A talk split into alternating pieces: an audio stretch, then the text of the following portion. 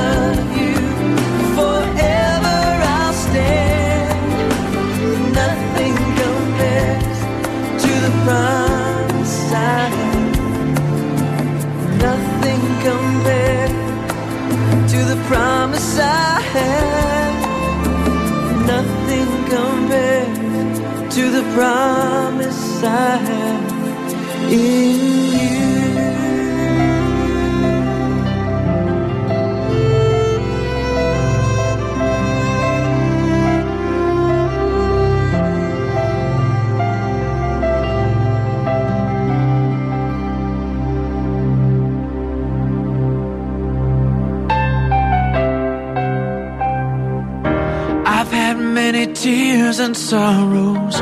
I've had questions for tomorrow.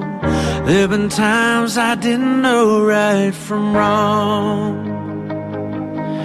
But in every situation, God gave blessed consolation that my trials only come to make me strong.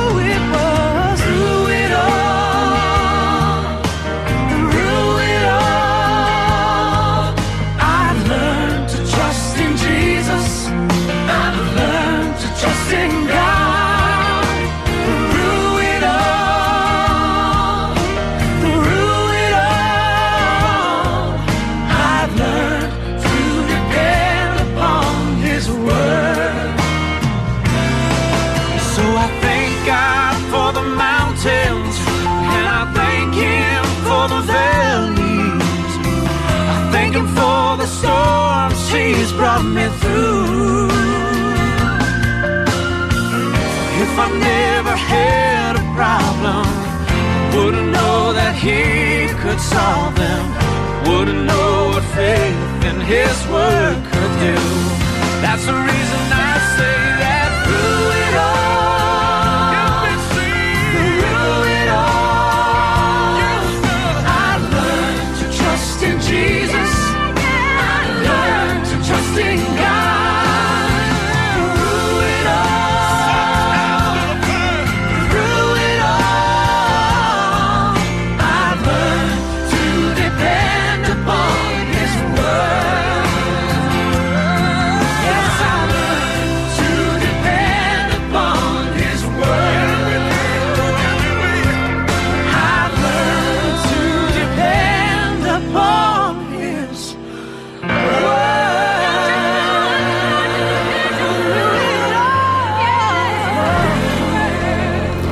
os True It All. Estão 8 e 14 estamos com o nosso Sintra Compaixão ao rubro. Daqui a pouco já vamos falar com Ruben Barradas no Espaço Mil Palavras, hoje em direto. Para já, vamos receber Marta Watson no Espaço Weekend.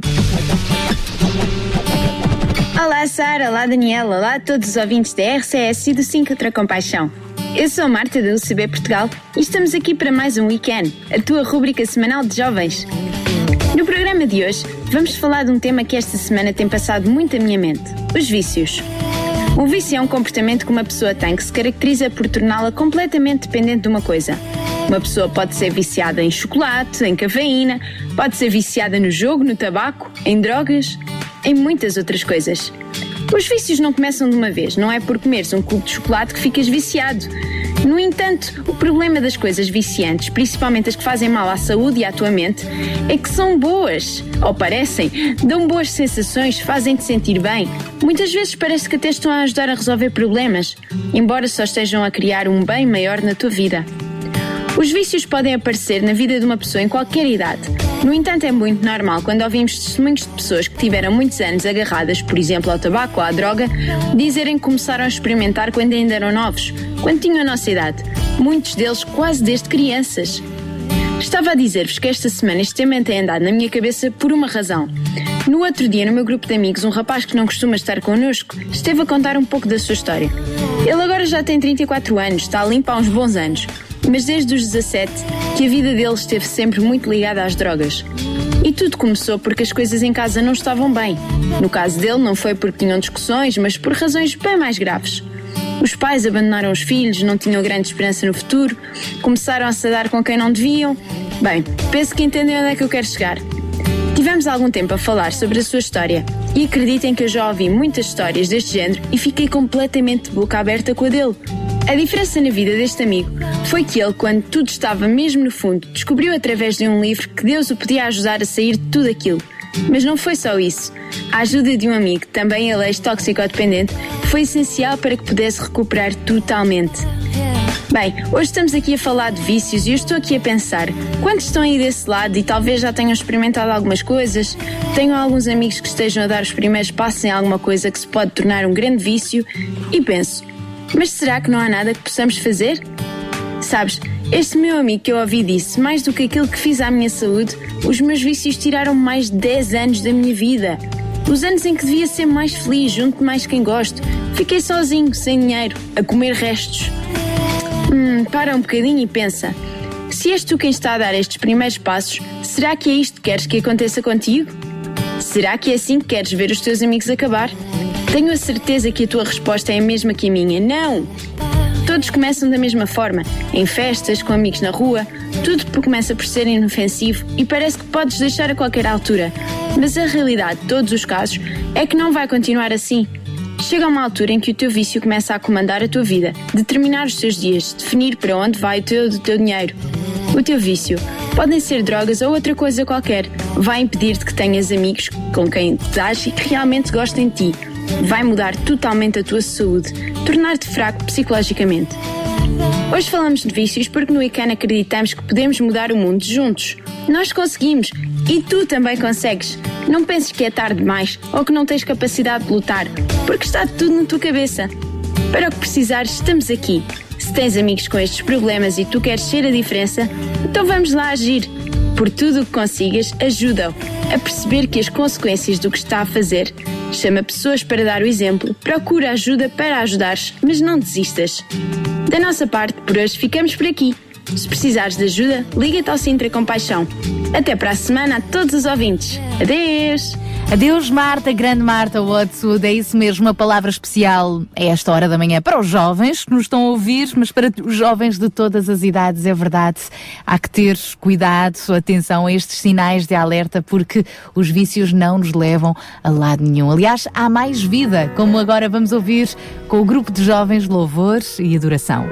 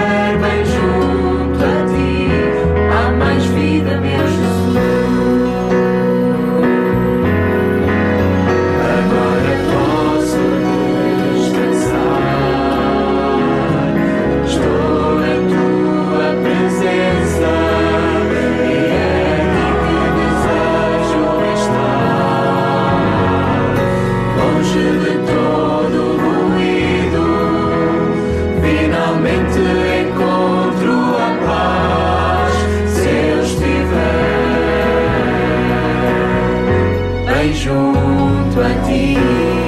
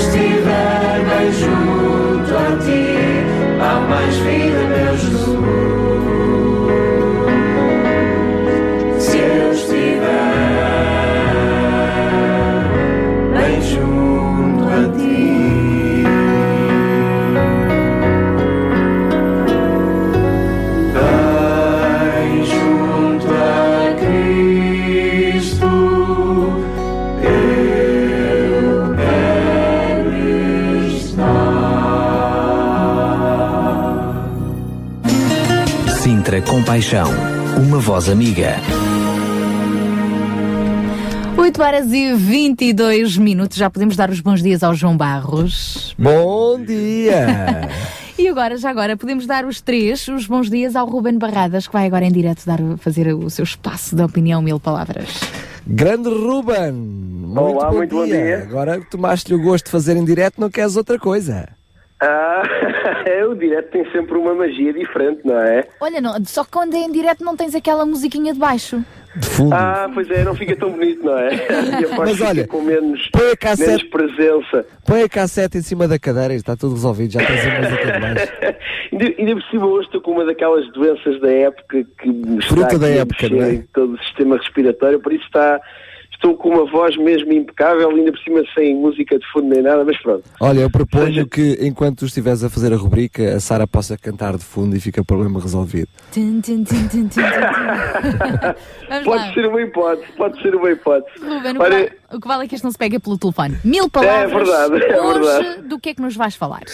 Olha, eh, antes de mais, bom dia a todos os ouvintes. Eh, hoje, esta, esta semana, foi, foi marcada em muitos, eh, por muitos acontecimentos pródigos. Antes, eh, para começar, tivemos eh, ali os comentários do, do líder da oposição, do Partido Socialista, o António Costa, aqueles comentários que foram assim muito mal compreendidos, inclusive se vocês derem uma olha dela nas capas dos jornais, hoje quase todas vêm ainda ahm, a falar nisso, assim, ah, foram ah, a comentários trouxeram alguns embaraços dentro da própria estrutura, né? estamos a falar de um partido que ambiciona ganhar as eleições que vão, que vão decorrer este ano.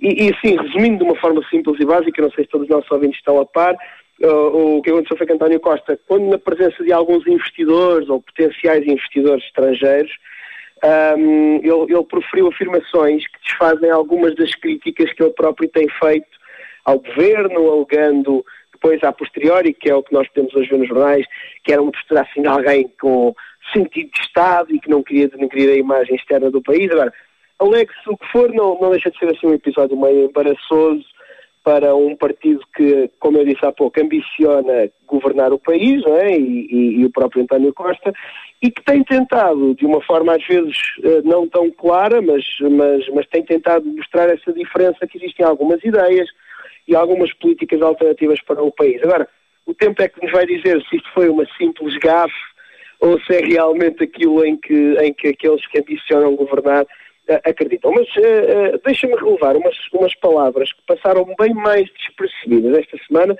Ah, eu creio que todos nós conhecemos o antigo Presidente da República, o Dr. Ramalhianos, ah, e ele teve uma frase esta semana que eu gostava de, de, de- de trazer hoje aqui à, à discussão.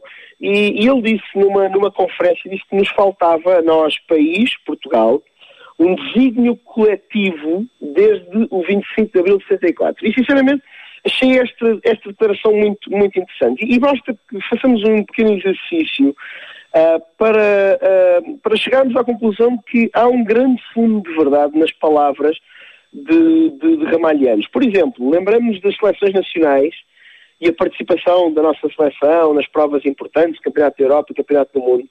E lembramos da facilidade com que nós, o povo português, abraçamos uma série de sentimentos de patriotismo, por vezes até colocando, jogando a nossa afirmação, ah, ah, jogando a nossa afirmação enquanto país nesses certames. E, e isto na realidade acontece porque nós não temos nenhum desígnio nacional, ah, ah, ah, objetivo comum enquanto nação, como por exemplo tivemos quando foi para sair da ditadura, e foi por isso que toda a gente saiu à rua em 1974 para celebrar ah, a liberdade democrática, o facto de estarmos a sair de um, ah, de um regime ah, ah, menos, menos bom para o país e para o crescimento do país. E o facto de nós não termos este desígnio nacional faz com que não haja nenhuma causa que nos mova enquanto povo e que nos queira uh, fazer abraçar alguma coisa verdadeiramente importante. E às vezes, independentemente até do preço associado a isso. E nós vemos que na história do mundo, e somente na Europa, as grandes conquistas tiveram sempre alguma coisa associada, alguma causa grande pela qual as pessoas estavam dispostas, por vezes, até a dar a sua vida. Uh, agora, este, este creio que terá sido talvez o grande erro, a grande questão dos nossos últimos anos. Achar, por exemplo, que o nosso povo iria abraçar com um grande desígnio nacional uma ideia como o equilíbrio das contas públicas. Quer dizer, ninguém se deita a pensar no equilíbrio das contas públicas, ninguém sonha com contas públicas. Às vezes, para nós já conseguimos ter capacidade para gerir as contas da, da, da nossa casa. E pensar que Portugal e o povo português poderia abraçar isto como um grande fator é não perceber muito bem como é que funciona o ser humano e como é que nós nos movemos, isso sim, em torno de sonhos e em torno de ideais. E convenhamos, uh, por mais importante que esse fato seja, não é nenhum sonho, não é nenhum ideal de vida para a esmagadora maioria ter o Estado com as suas contas direitinhas e todas orientadas, o que infelizmente durante estes anos não aconteceu no nosso país. Os últimos anos temos, uh, temos sido dito que a economia deve ser a nossa maior preocupação, a ponto de basearmos na economia as transformações sociais que noutras alturas da nossa história estiveram reservadas para grandes causas. Ou seja, a sociedade acabou por mexer, por mover-se em torno deste desígnio económico, quando no passado sempre o fez em torno de grandes causas, como acabar com a guerra, ou, por exemplo, na Europa, sempre no século XX, as grandes mudanças foram provocadas pelas duas grandes guerras e pela luta, num caso especial da Segunda Guerra Mundial, que está mais presente na nossa história, a luta contra o fascismo, o nazismo e todo, todos esses uh, sistemas que nos quiseram, de certa forma, oprimir. E é claro, nós não podemos descurar a importância da economia. Uh, agora, quando nós nos focamos nos números, nós corremos o risco de perder as pessoas, porque ninguém gosta de ser um número, ninguém gosta de se sentir um déficit ou uma dívida, ou ninguém gosta de se sentir a insolvência, como é óbvio. Gostamos do quê? De ser convidados a abraçar uma ideia e uma causa. E se voltarmos às palavras de, de, de Ramalhianos, podemos ver que não só elas são verdadeiras para o nosso país, mas são também verdadeiras para cada um de nós, porque vivermos a nossa vida sem um desígnio particular, individual, é, é tão tristemente comum como é tragicamente destrutivo para a nossa vida. E enquanto seres humanos, nós vamos sempre precisar de ter a noção de que estamos a construir alguma coisa, não só no coletivo, mas sabendo também para onde é que nós estamos aí, para onde é que nós caminhamos enquanto indivíduos. Aliás, é, é um ingrediente indispensável do sucesso de qualquer viagem e a nossa vida não é mais do que uma grande viagem, não é essa. É, esse elemento indispensável para o sucesso é nós sabemos o destino da mesma, o destino da nossa vida, o destino da nossa viagem, para que a escolha do caminho concorra a favor de nós chegarmos a esse destino. Agora, qual é o meu desígnio? É a pergunta que nós fazemos, fazemos mais concretamente e mais, uh, de forma mais comum é o que, é o que é que eu faço aqui, neste mundo? Aprendermos a responder a esta pergunta é um exercício extremamente necessário, mas é também incrível e incrivelmente transformador, porque quando nós sabemos quem somos, para onde vamos e o que podemos da nossa vida, de forma a que possamos planeá-la, mas também sonhá-la e também construí-la com um propósito, é talvez a mais intricada mas também mais desafiante conquista do ser humano. Uma vida em que nós entendemos o nosso destino e, fruto disso, acabamos por desfrutar de uma forma ainda mais incrível da nossa jornada. E é o meu desafio para hoje, para todos nós, para todos aqueles que nos ouvem, é qual é o teu, qual é o meu desígnio e o que é que nós fazemos e queremos fazer com este lado, com esta jornada, com o tempo que nos está destinado aqui nesta terra e nesta vida. Isto foram mais do que mil palavras. Isto foram 3.400. Ah, Mas, Ruben, muito obrigada. Ajudou-nos a, despertar algumas questões dentro de nós e hoje no programa vamos também tentar dar respostas um pouco uh, a esse tema. Do que é que estamos aqui a fazer, as decisões que tomamos, o dia em que conhecemos Jesus e a vida ganha mais sentido. Ou seja, estamos todos interligados. Ora, é? é verdade, é verdade, é verdade. Um grande abraço e as melhoras. Obrigado, obrigado. Isto vai ao sítio, vai ao sítio. Ai, com certeza. Próxima sexta-feira, se Deus quiser, Ruben Barrada está de volta. What can I do but thank you? What can I do but give my life to you? Hallelujah. Hallelujah. What can I do but praise you every day? Make everything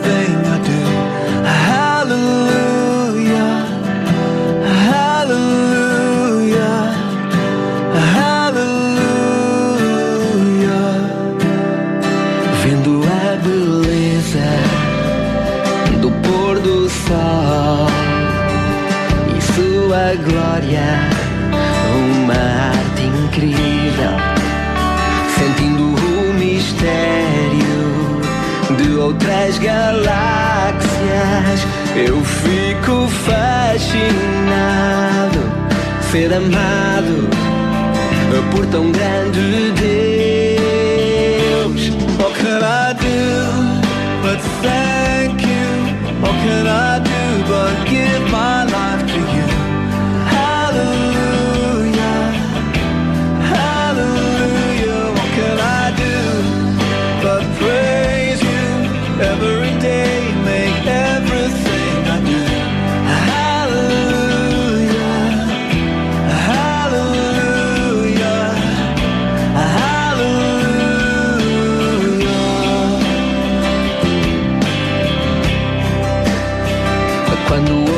História de um Deus de graça que se fez homem, sofreu ao nosso lado. Of the cross they nailed you to, that could not hold you. Now you're making all things new by the power of your risen life.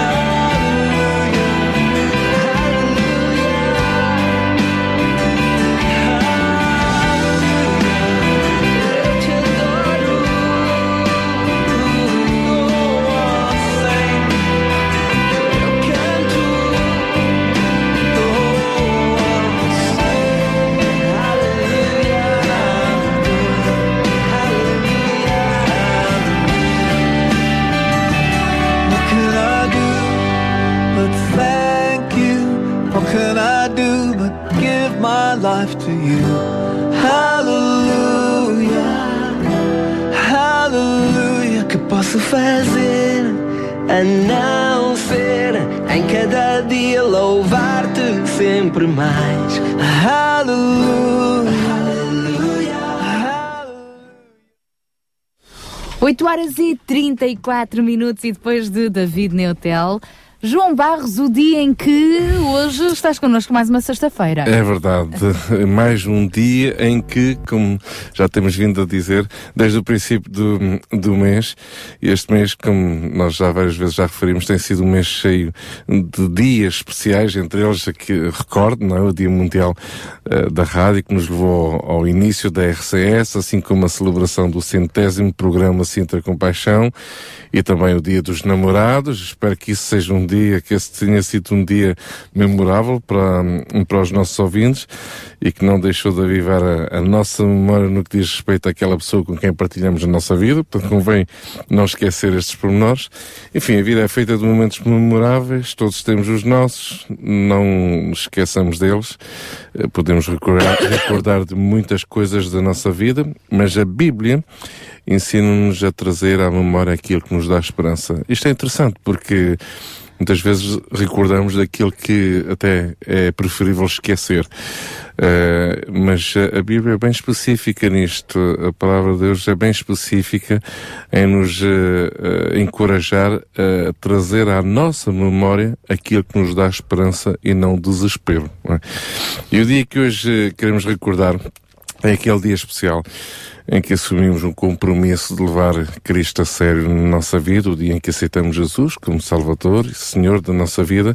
Creio que isso esse tem sido o, denominador comum uh, às pessoas que têm, de alguma forma, uh, têm sido o fundamento deste programa, o fundamento também desta própria rádio e, e não podemos esquecer que realmente Cristo tem sido o alicerce de, de tudo aquilo que nós fazemos neste lugar, tudo aquilo que nós partilhamos, tudo aquilo que nós uh, eh, contamos e, e, é essa inspiração que no fundo queremos dar a todos os nossos ouvintes.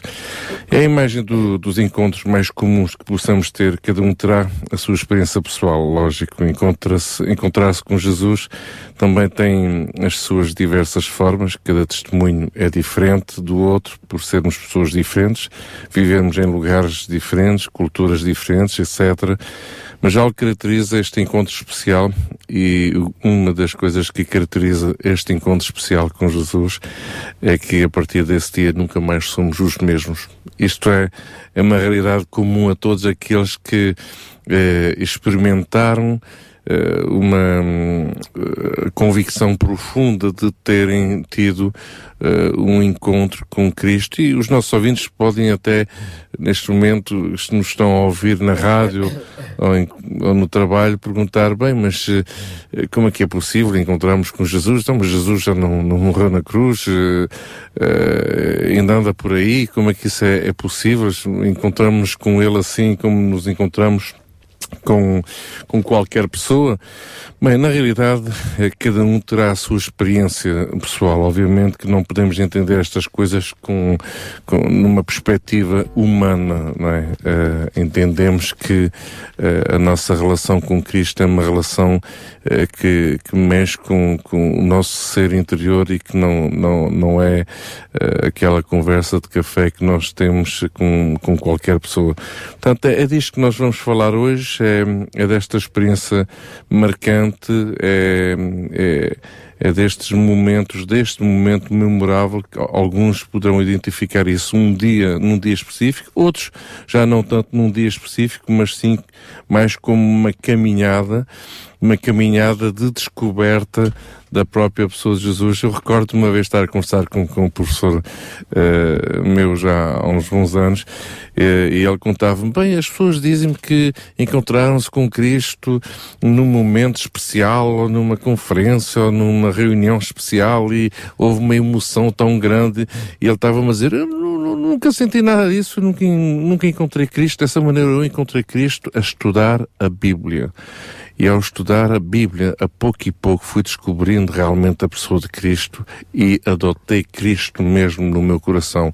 Eu achei interessante porque, no fundo, uh, são, cada um tem tido a sua experiência, não é? A sua forma de se aproximar de Cristo. Eu acho que Cristo também tem, tem a sua criatividade, não é?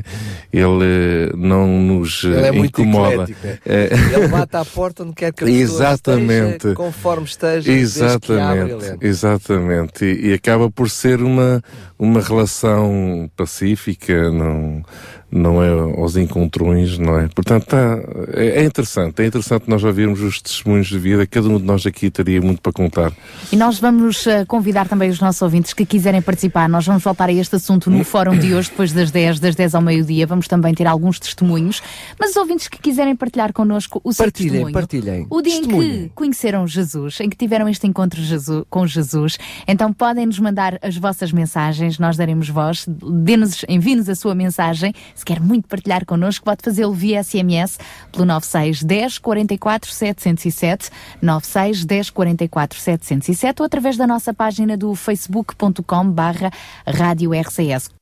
Estamos a 15 minutos das 9 da manhã e agora vamos dar os bons dias a uma ouvinte que nos contactou durante esta semana uh, porque quer partilhar um apelo, um apelo com quem nos está a ouvir deste lado. O Sintra Compaixão também é para isto, para uh, ajudar e ser ajudada. Portanto, vamos receber a nossa ouvinte Sara Martinho. Bom dia, Sara. Bom dia, bom dia, Sara. Então, Sara, diga-nos o que é que ele levou a um, contactar-nos e a querer partilhar aqui algo com os nossos ouvintes. Pronto, então eu tenho ouvido já várias vezes o programa à sexta-feira e durante a semana também e tenho achado muito interessante. E nós, como família, eu, os meus pais e o meu irmão, estamos em necessidade de ajuda de alguém, o meu irmão está acamado, os meus pais têm uma determinada idade, já de 80 anos, e neste momento nós estamos a necessitar de ajuda para fim de semana para cuidar e ajudar-nos E, e portanto, uh, lembrando de recorrer, uh, portanto, para o Sintra Compaixão, fazer um apelo se há alguém que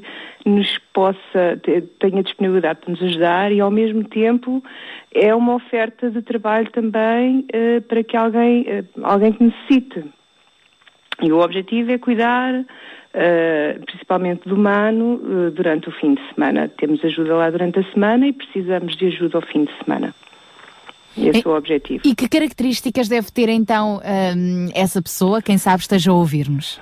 Olha, a disponibilidade ao fim de semana, a começar entre o fim de sábado ao fim do dia até segunda-feira de manhã, vontade de aprender, amor no coração para cuidar eh, como gostaria de ser cuidado em circunstâncias daquelas, porque o humano está acamado. E, e basicamente eh, essas são as características principais, a meu ver. Portanto, fica desde já aqui uh, o apelo, se alguém nos está a ouvir com esta disponibilidade, uh, portanto, sábado à noite até segunda-feira à noite, estes dois dias, em, Segunda-feira de manhã. até segunda-feira de manhã, portanto, o fim de semana, digamos É. assim, uh, para apoiar uh, um- uma pessoa, portanto, que precisa de cuidados, um idoso, poderá contactar-nos e nós depois encaminharemos para a Sara, está bem? Ok. Muito obrigada. Obrigada eu também pela vossa disponibilidade e Deus vos abençoe. Igualmente, Deus vos abençoe também. Obrigada, Muito obrigada, obrigada. E eu lembro-me que já temos realmente tido a oportunidade de conversar com alguns ouvintes eh, que, que falavam que um dos sonhos que, que têm é de trabalhar com idosos, gostam de trabalhar com os idosos, que é um, são pessoas que precisam de um cuidado muito especial. Eu não sei se é o seu caso, se não está a ouvir e ao mesmo tempo eh, está à procura de trabalho, mas este não é um trabalho só para ganhar dinheiro, é sim, também tem ah, parte do seu sustento, mas também para poder dar um pouco de si, partilhar eh, carinho, eh, ajudar nesta fase da vida alguém que precisa eh, de encontrar alguém com estas características. Quem sabe você não seja essa pessoa. Então, pode nos contactar para o 219 10 63 10. 219 10 63 10 é o nosso número de telefone. Uh, se tiver, eh, portanto, uma resposta eh, positiva para dar a este apelo agora partilhado, 219 10 63 10, ou poderá enviar-nos um SMS para o 96 10 44 707 96 10 44 707. Ficamos então à espera de uma resposta positiva ahm, para alguém então que possa s- ajudar ah, os cuidados de um idoso durante um fim de semana, vários fins de semana, portanto, em Moscavite.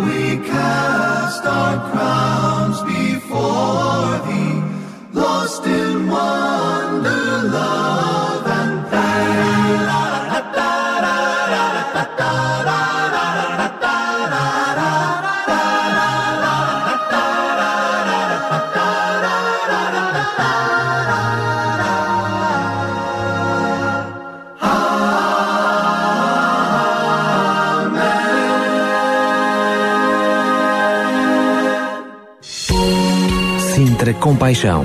Paixão por Cristo e compaixão pelas famílias do Conselho de Sintra.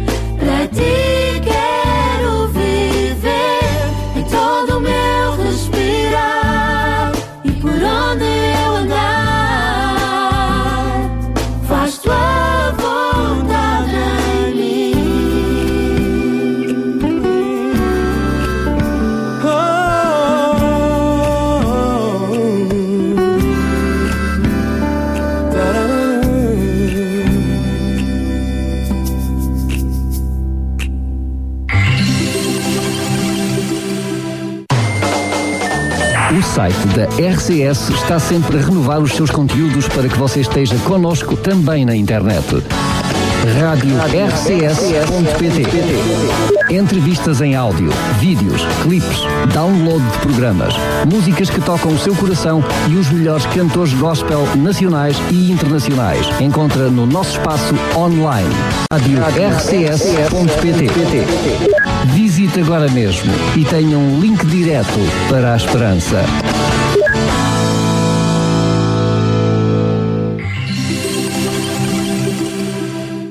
Sabia que em Sintra, cerca de 10 mil alunos do primeiro ciclo e pré-escolar são carenciados e que duas famílias por dia vêm as suas casas penhoradas? Todos os dias há alguém a precisar de ajuda e você pode ser a solução. Sintra Compaixão, o programa da RCS que abre portas à solidariedade. Sexta-feira, das 8 às 11 da manhã. Sintra Compaixão, contamos, Contamos consigo. Esta é então a segunda hora do nosso Sintra Compaixão de hoje. Muito bom dia. Relembramos que hoje vamos ter como tema principal do nosso fórum, e é já daqui a pouco, a partir das 10 horas, o dia em que conhecemos Jesus. O dia em que a nossa vida mudou. E hoje é também o dia em que lançámos um apelo. Há pouquinho já ouvimos uma das nossas ouvintes que nos contactou ah, procurando alguém que ah, queira aproveitar, ah, portanto, queira agarrar esta oportunidade de trabalho, de cuidar ah, de um idoso ah, aos fins de semana em Moscavide, de sábado à noite até segunda-feira de manhã. Se gostaria de agarrar esta oportunidade, se acha que reúne todas as características, pelo menos tente, entre em contacto connosco. Lembramos 21910 6310, 21910 6310 e via uh, SMS também pode ser o contacto feito 9610 44 707. É ajudar e ser ajudado. É isso mesmo, é um dois em um.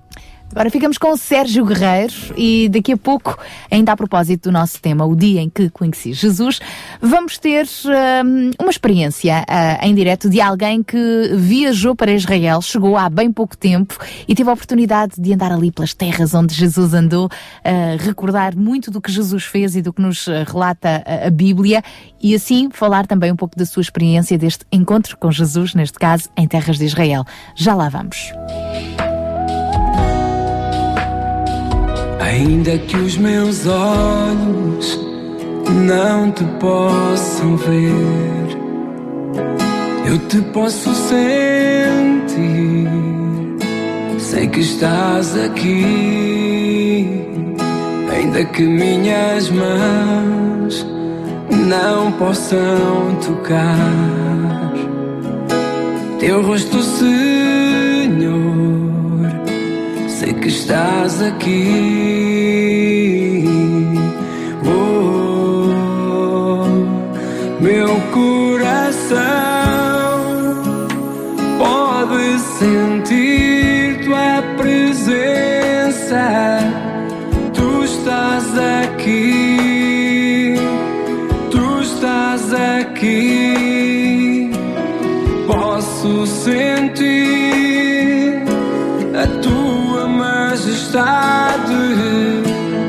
Tu estás aqui, tu estás aqui. Meu coração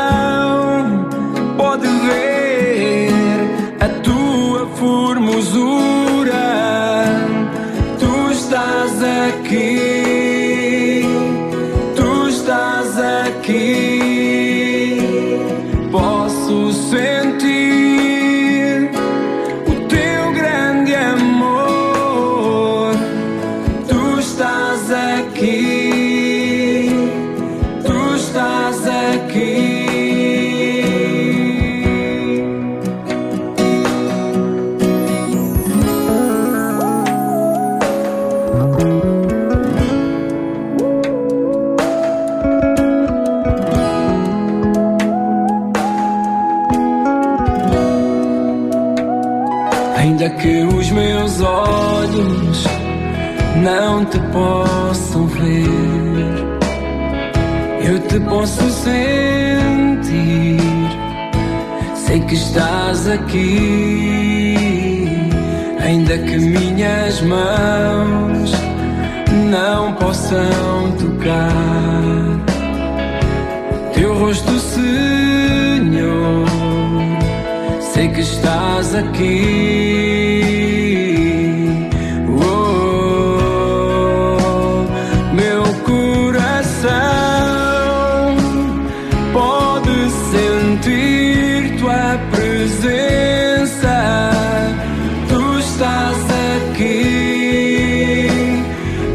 Estás aqui.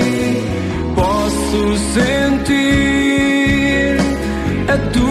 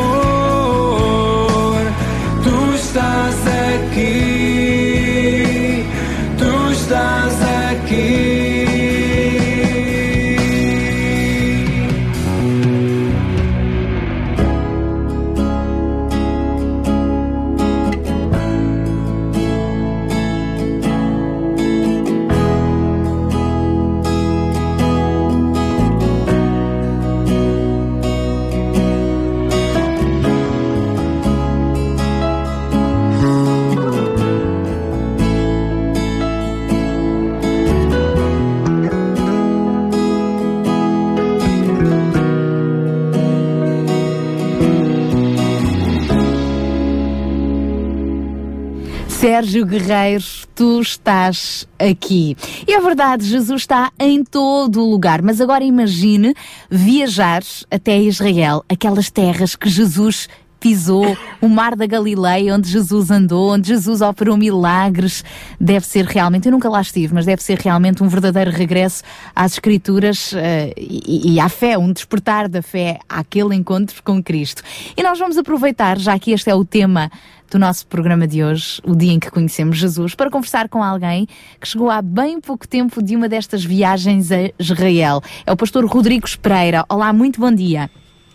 Bom dia, Sara. Bem-vindo aqui ao nosso Sintra Compaixão. Há quanto tempo é que chegou de Israel? Cheguei faz uh, quatro dias.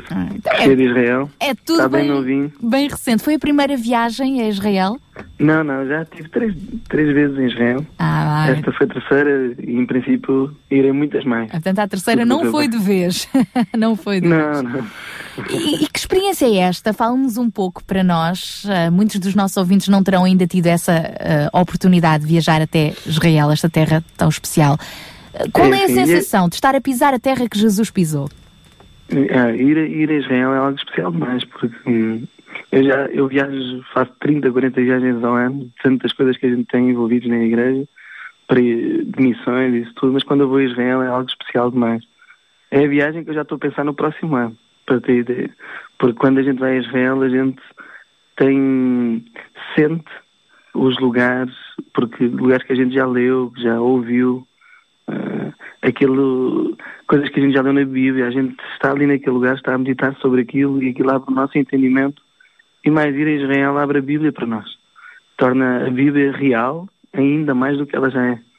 E, e sempre que eu vou a Israel, eu venho lá tão motivado para ainda ler mais a Bíblia e conhecer mais as coisas da Bíblia, porque confronta muito a nossa fé, porque a gente entra na cultura oriental e a nossa cultura ocidental, às vezes, nós lemos a Bíblia à nossa luz do que é o nosso entendimento ocidental da sociedade, às vezes limita aquilo que a gente poderia aprender acerca de, e extrair da Bíblia. Quando a gente vai a Israel, a gente recebe isso de uma maneira muito especial. Aprende muito sobre, sobre a Bíblia, sobre onde é que Jesus andou, a gente vê sítios especiais. Eu, estar no Mar da Galileia, eu ouvia a dizer, né? Estar no Mar da Galileia é algo especial demais. Eh, estar ali, imaginar Jesus, só naquele, ali pertinho, ali naquele mar, Jesus fez mais de 80% dos milagres, né? Então é uma coisa fantástica. Ir a Jerusalém, subir a Jerusalém, imaginar as coisas que aconteceram, estar no lugar, no túmulo, né? Que é um dos lugares mais especiais para mim, eu, digamos, o túmulo de Jesus. Eh, Estar ali e participar da Santa Ceia no túmulo de Jesus, aquilo é algo para qualquer pessoa que acredite e tenha fé em Jesus, torna-se muito vivo e muito, muito motivador. Como nós não tivemos a oportunidade de ir, e grande parte dos nossos ouvintes certamente não, não teve a oportunidade de ir a Israel, a única coisa que conseguem tentar perceber ou sentir é através daquilo que partilha connosco. Mas o que é que faz a diferença entre nós conhecermos a história bíblica e estarmos lá naquele local eh, conhecendo os sítios, como tem referido e deu o exemplo, de onde as histórias se passaram? essa diferença que nos que partilha e diz que é diferente, passa a ter uma percepção diferente. Porquê? Porquê que há essa percepção diferente? Eh, o que se torna é mais enriquecedor, né? A Bíblia, a Bíblia é muito rica em tudo ela, em tudo que ela transmite. Mas quando a gente está num lugar e num cenário, aquele cenário, dentro do contexto bíblico, aquilo abre o nosso entendimento e ainda, ainda nos faz entender mais, principalmente a simplicidade do Evangelho e faz-nos entender as raízes dele. Então aquilo fortalece muito. A diferença que faz é que nos fortalece e fora todas as provas, né? Que a gente vê ali de tudo aquilo que a gente já leu, que é verdade, né? Isso é muito forte. E, e pastor, para, questão. para continuar e quase para, para terminar, hum, podemos ter um encontro com Jesus em qualquer lugar, não apenas ah, em Israel, ah, em Jerusalém.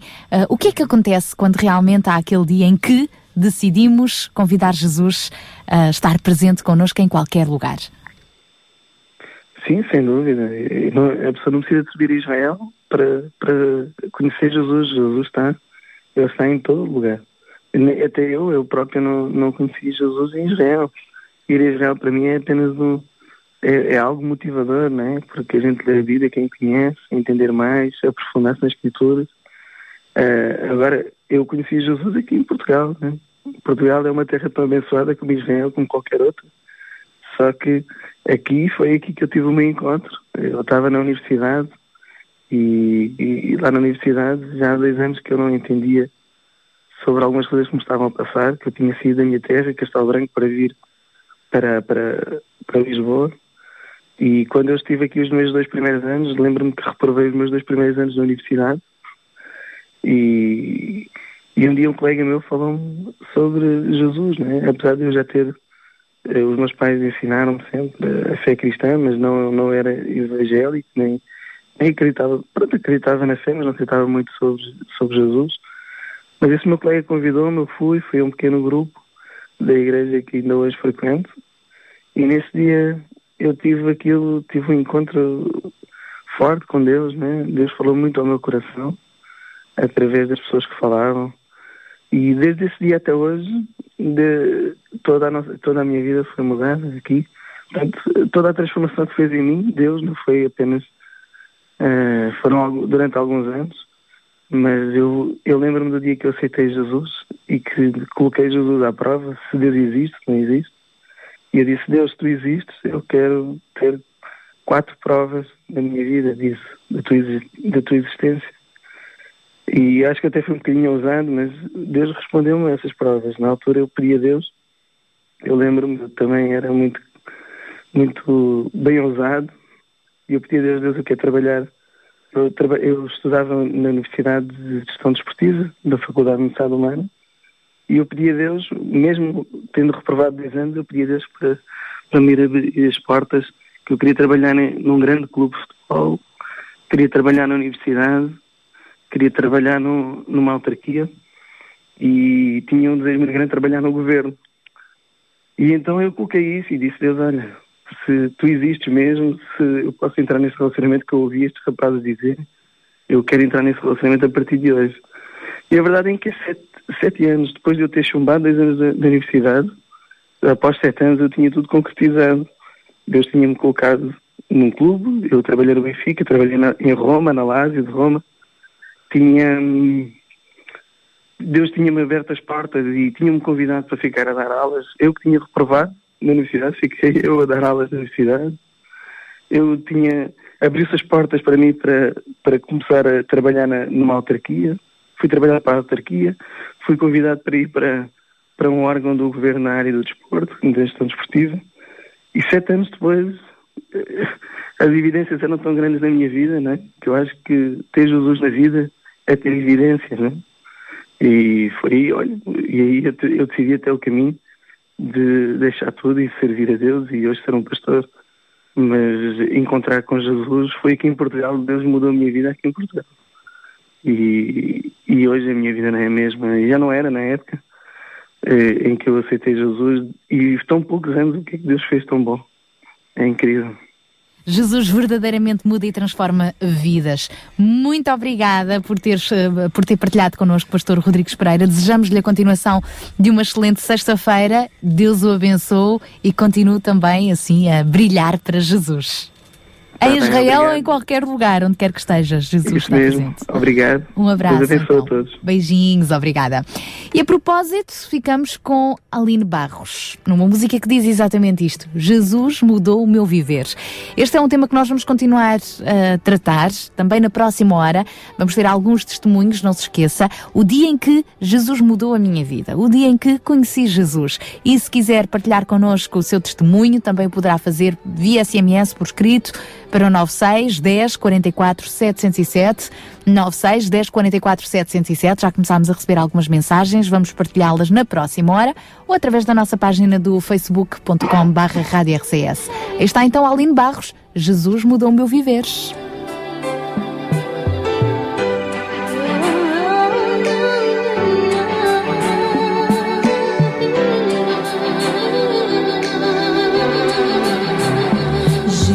Cristo mudou meu viver.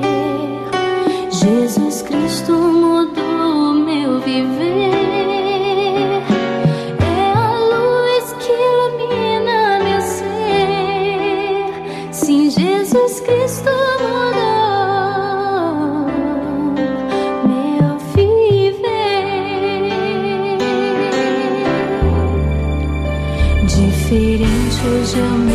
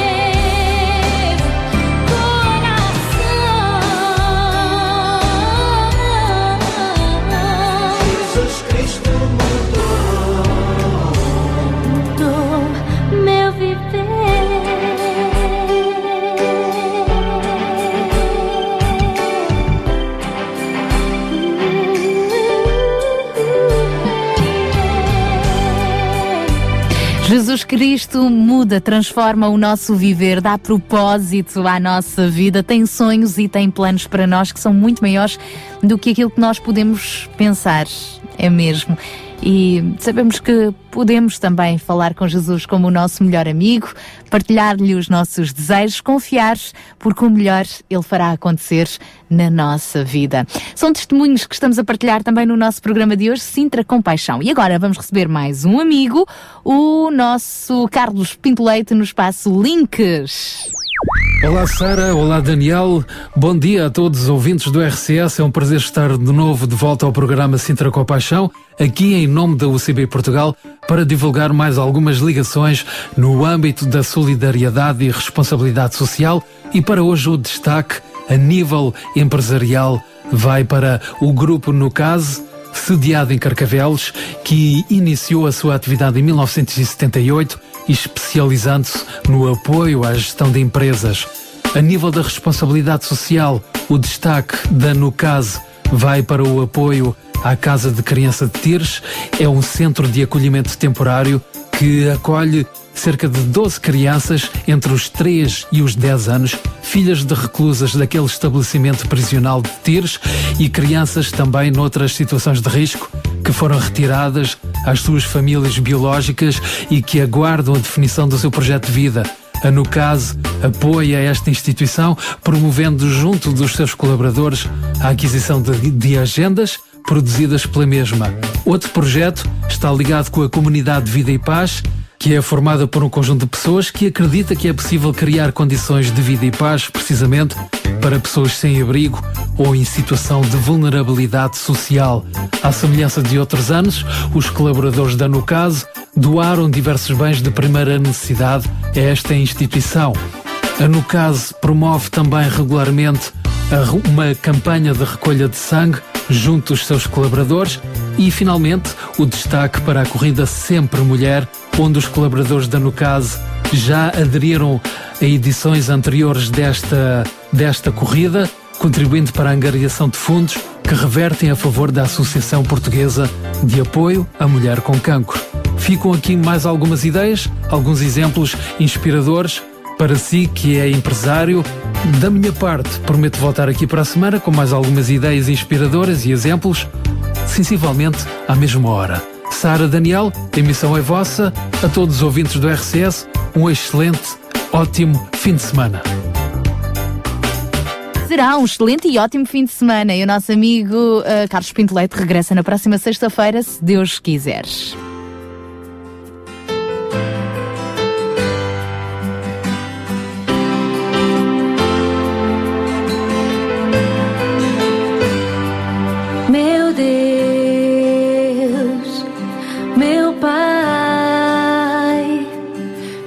Meu Rei,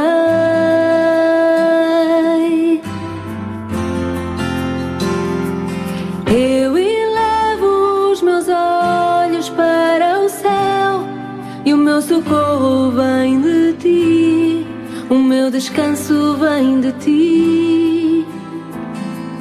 És o Deus que me sustenta e me guarda. És o Deus que nunca dorme e trabalha a meu favor com poder, graça e amor.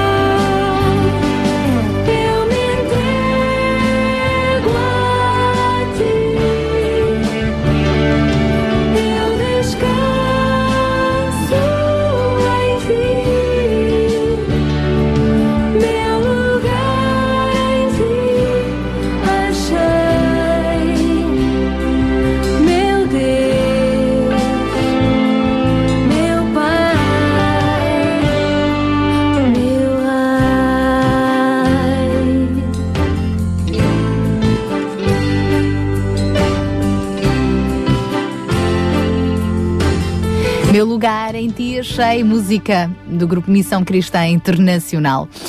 Hoje falamos do dia em que conheci Jesus e a propósito vamos receber agora as mulheres de esperança que nos vão trazer também mais uma história de vida. Então vamos receber Sónia Simões e Sara Catarino. Bom dia meninas. Mulheres de Esperança. Música, entrevistas, temas do seu dia a dia. Para mulheres que teimam em ter fé na vida.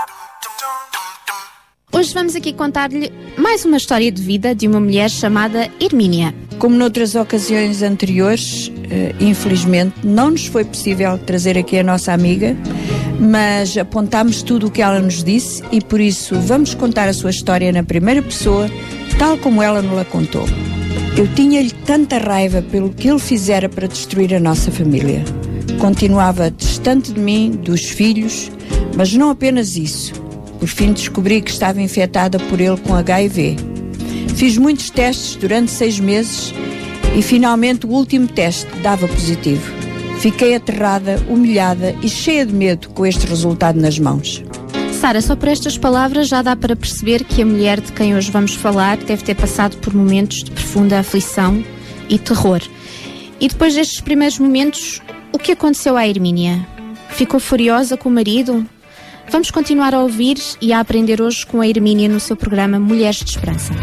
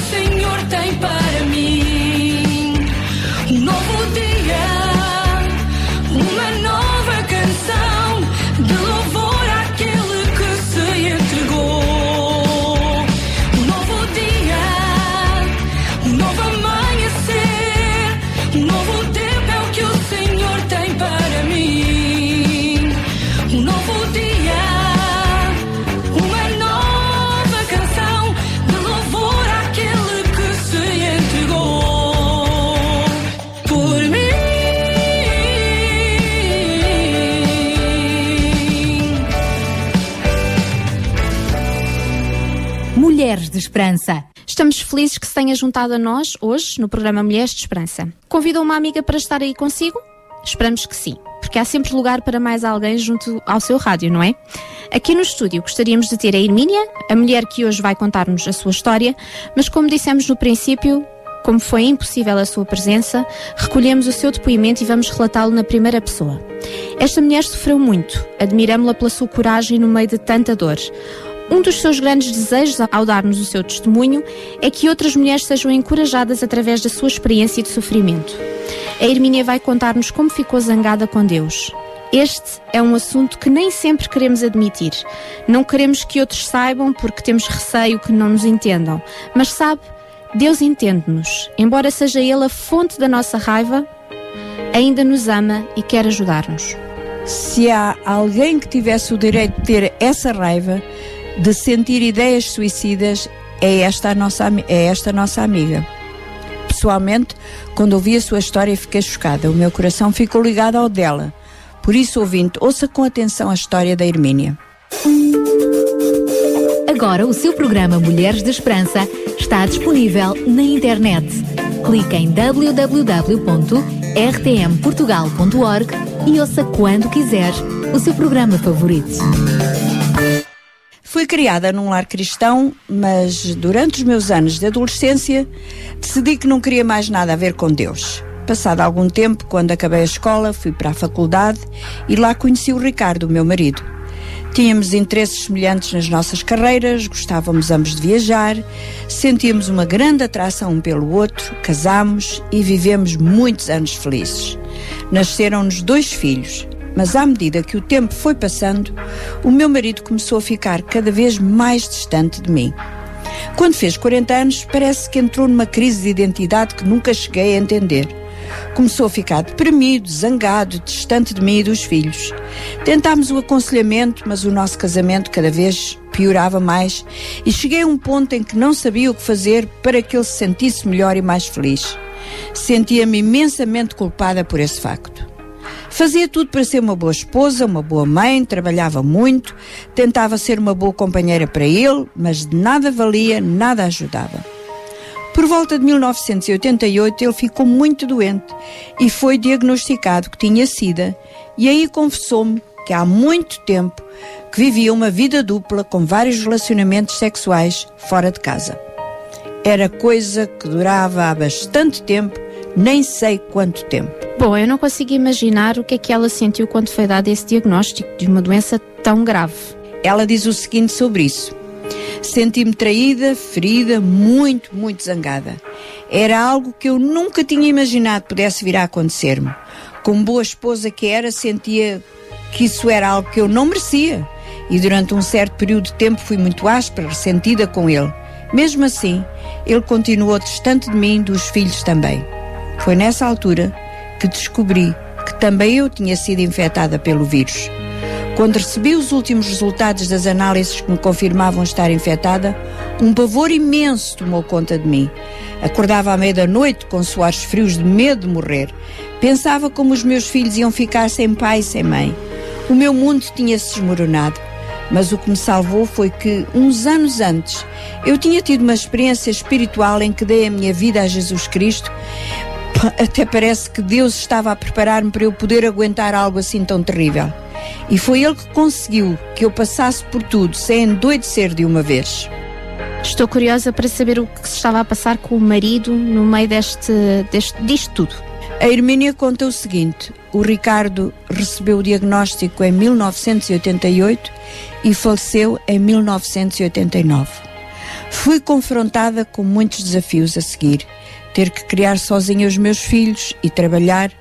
Preocupava-me, tinha medo, muito medo, e uma das razões porque hoje estou envolvida com pessoas que têm HIV é porque quero ajudá-las a compreender como vencer algumas das suas lutas por causa do HIV e como alguém pode sobreviver a um evento traumático como o meu.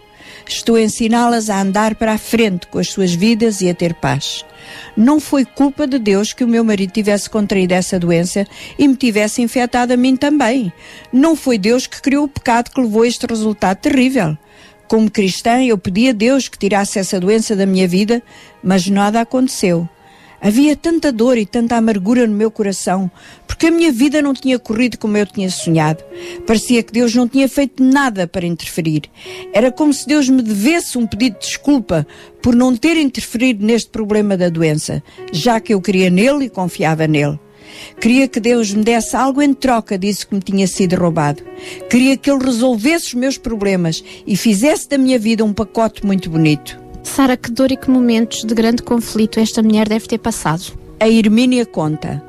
É óbvio que muitos crentes têm sofrido tragédias permitidas por Deus, mas o que eu queria era ficar imune à dor. Então ia à Bíblia e lia passagens como esta: Deleita-te no Senhor e Ele concederá o desejo do teu coração. Realmente eu queria ser livre do sofrimento e li ainda mais outra.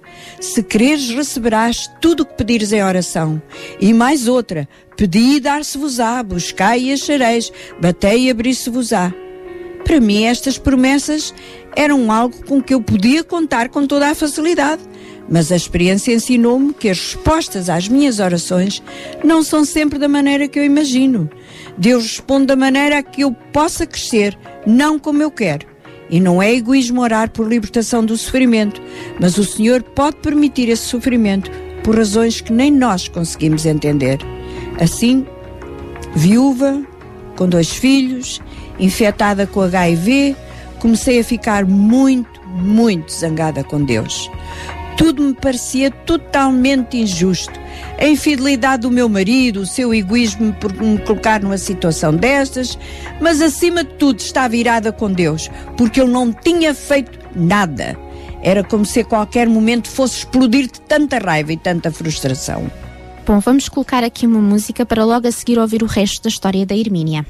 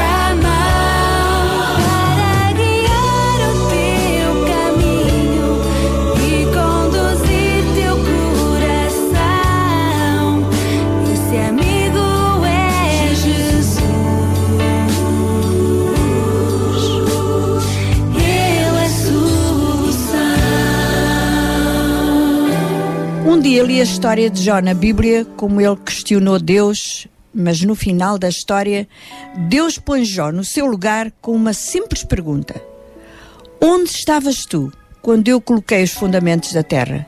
Diz-me se o podes compreender. Deus fez o mundo e é maior que nós. Há tanto que não sabemos acerca dos seus planos divinos. Mesmo assim, eu queria muito partilhar com Deus os meus sentimentos, a minha raiva e frustração, e lembrei-me também que no casamento temos a liberdade de expressar zanga com o nosso companheiro. E Jesus comparou o nosso relacionamento com ele como o do marido e da esposa. Então, se somos comparadas a uma noiva e Jesus é comparado a um noivo, parece-me que devemos ter com ele um tipo de relação tão íntima, de tal maneira que podemos exprimir as nossas emoções tal e qual como fazemos com o nosso esposo. E comecei a perceber que podia partilhar com Jesus da mesma maneira que partilhava com o meu marido, quando nós tínhamos os nossos anos de felicidade. Esta certeza e convicção levou-me a partilhar com Jesus a minha dor, a minha raiva, a minha frustração por uma doença que tinha que carregar sem culpa nenhuma. Filo respeitosamente, sem amaldiçoar Deus, sem dizer palavras ofensivas, mas chorei e gritei e clamei até começar a sentir algum alívio. Filo muitas vezes. Nesses momentos, eu sentia que o Senhor estava comigo me ouvia, me dava a paz que eu precisava, que era como um remédio em cima de uma ferida. Parecia-me que ele conseguia bem aguentar a minha raiva e frustração e ainda assim continuar a amar-me, mesmo quando as pessoas à minha volta já não conseguiam aguentar a minha frustração. Sinto-me feliz por ter tido esse discernimento que posso falar com Deus em qualquer momento e em qualquer circunstância. Ele já me tem corrigido, mas sempre com gentileza. O seu caminho é fazer-me humilde, mas nunca ferir-me ou fazer-me mal. E mesmo quando não sentia Deus, eu sabia que Ele estava lá. Que história, Sara. Obrigada por teres trazido até aqui este testemunho desta mulher em sofrimento. Falámos muito pouco deste assunto de estar zangado com Deus. Há tanto que pode acontecer-nos e levar-nos a este estado de espírito. Nesses momentos de dor e fraqueza, vem sempre essa pergunta: por que é que Deus não fez alguma coisa para impedir? É isso. Todos nós passamos por momentos de dor e dúvida, momentos em que parece que tudo deu errado na nossa vida e fazemos a nós mesmos essa pergunta se Deus realmente se preocupa. Houve um poeta que escreveu sobre isto. Queres ler, Sónia? Claro. O poema chama-se Deus, estás aí? Eu estou aqui e tu estás aí, em cima. Achas que podes ouvir-me na minha fraca e humilde oração? Nem sei muito bem como orar. Para dizer a verdade, Deus, nem sei o que dizer.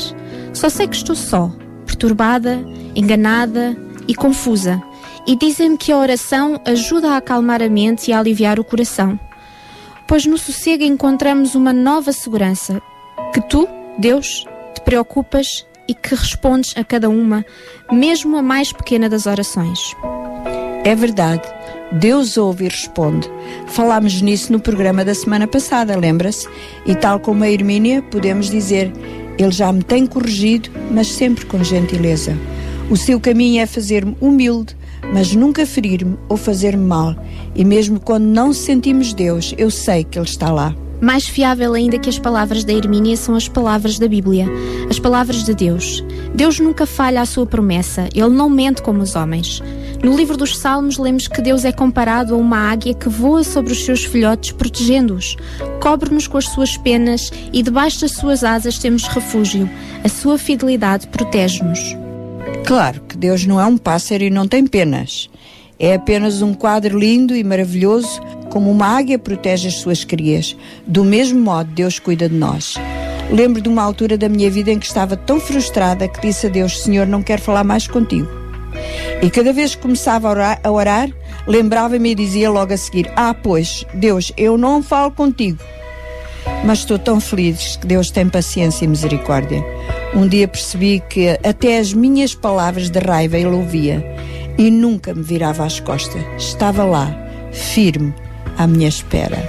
Pois é, Sara, o tempo passou e nós vamos terminar por hoje. Encorajamo-la ao ouvinte, se você está zangada com Deus, mesmo assim continua a falar com Ele. Ele entende a sua dor e a ama. Não vai virar-lhe as costas mesmo nesse estado. Porque Deus é bom e a sua misericórdia é para sempre.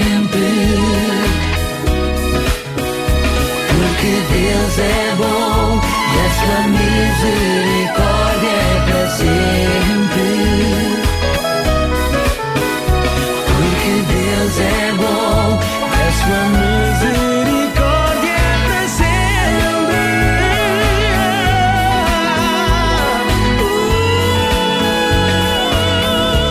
Na próxima semana cá estaremos mais uma vez para trazer-lhe uma palavra de esperança para a sua situação. Nós aqui ficamos à sua espera com muito carinho. Até para a semana, se Deus quiser. Mulheres de Esperança. O programa para mulheres que teimam em ter fé na vida. Uma produção da Rádio Transmundial de Portugal. Um abraço então para as nossas amigas Mulheres de Esperança que regressam na próxima sexta-feira. Já a seguir vamos ter o nosso Pensar com Paixão. Hoje continuando a falar do dia em que algo marca a nossa vida. Para já ficamos com os Heritage.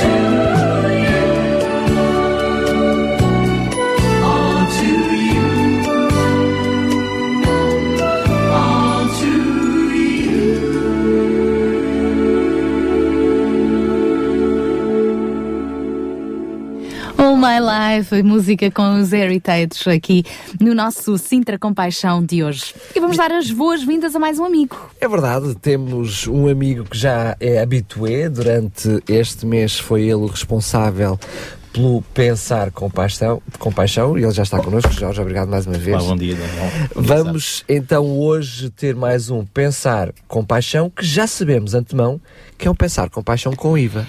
É, com o IVA vai ser assim, eh, os teus 5 minutos alargados. Pronto.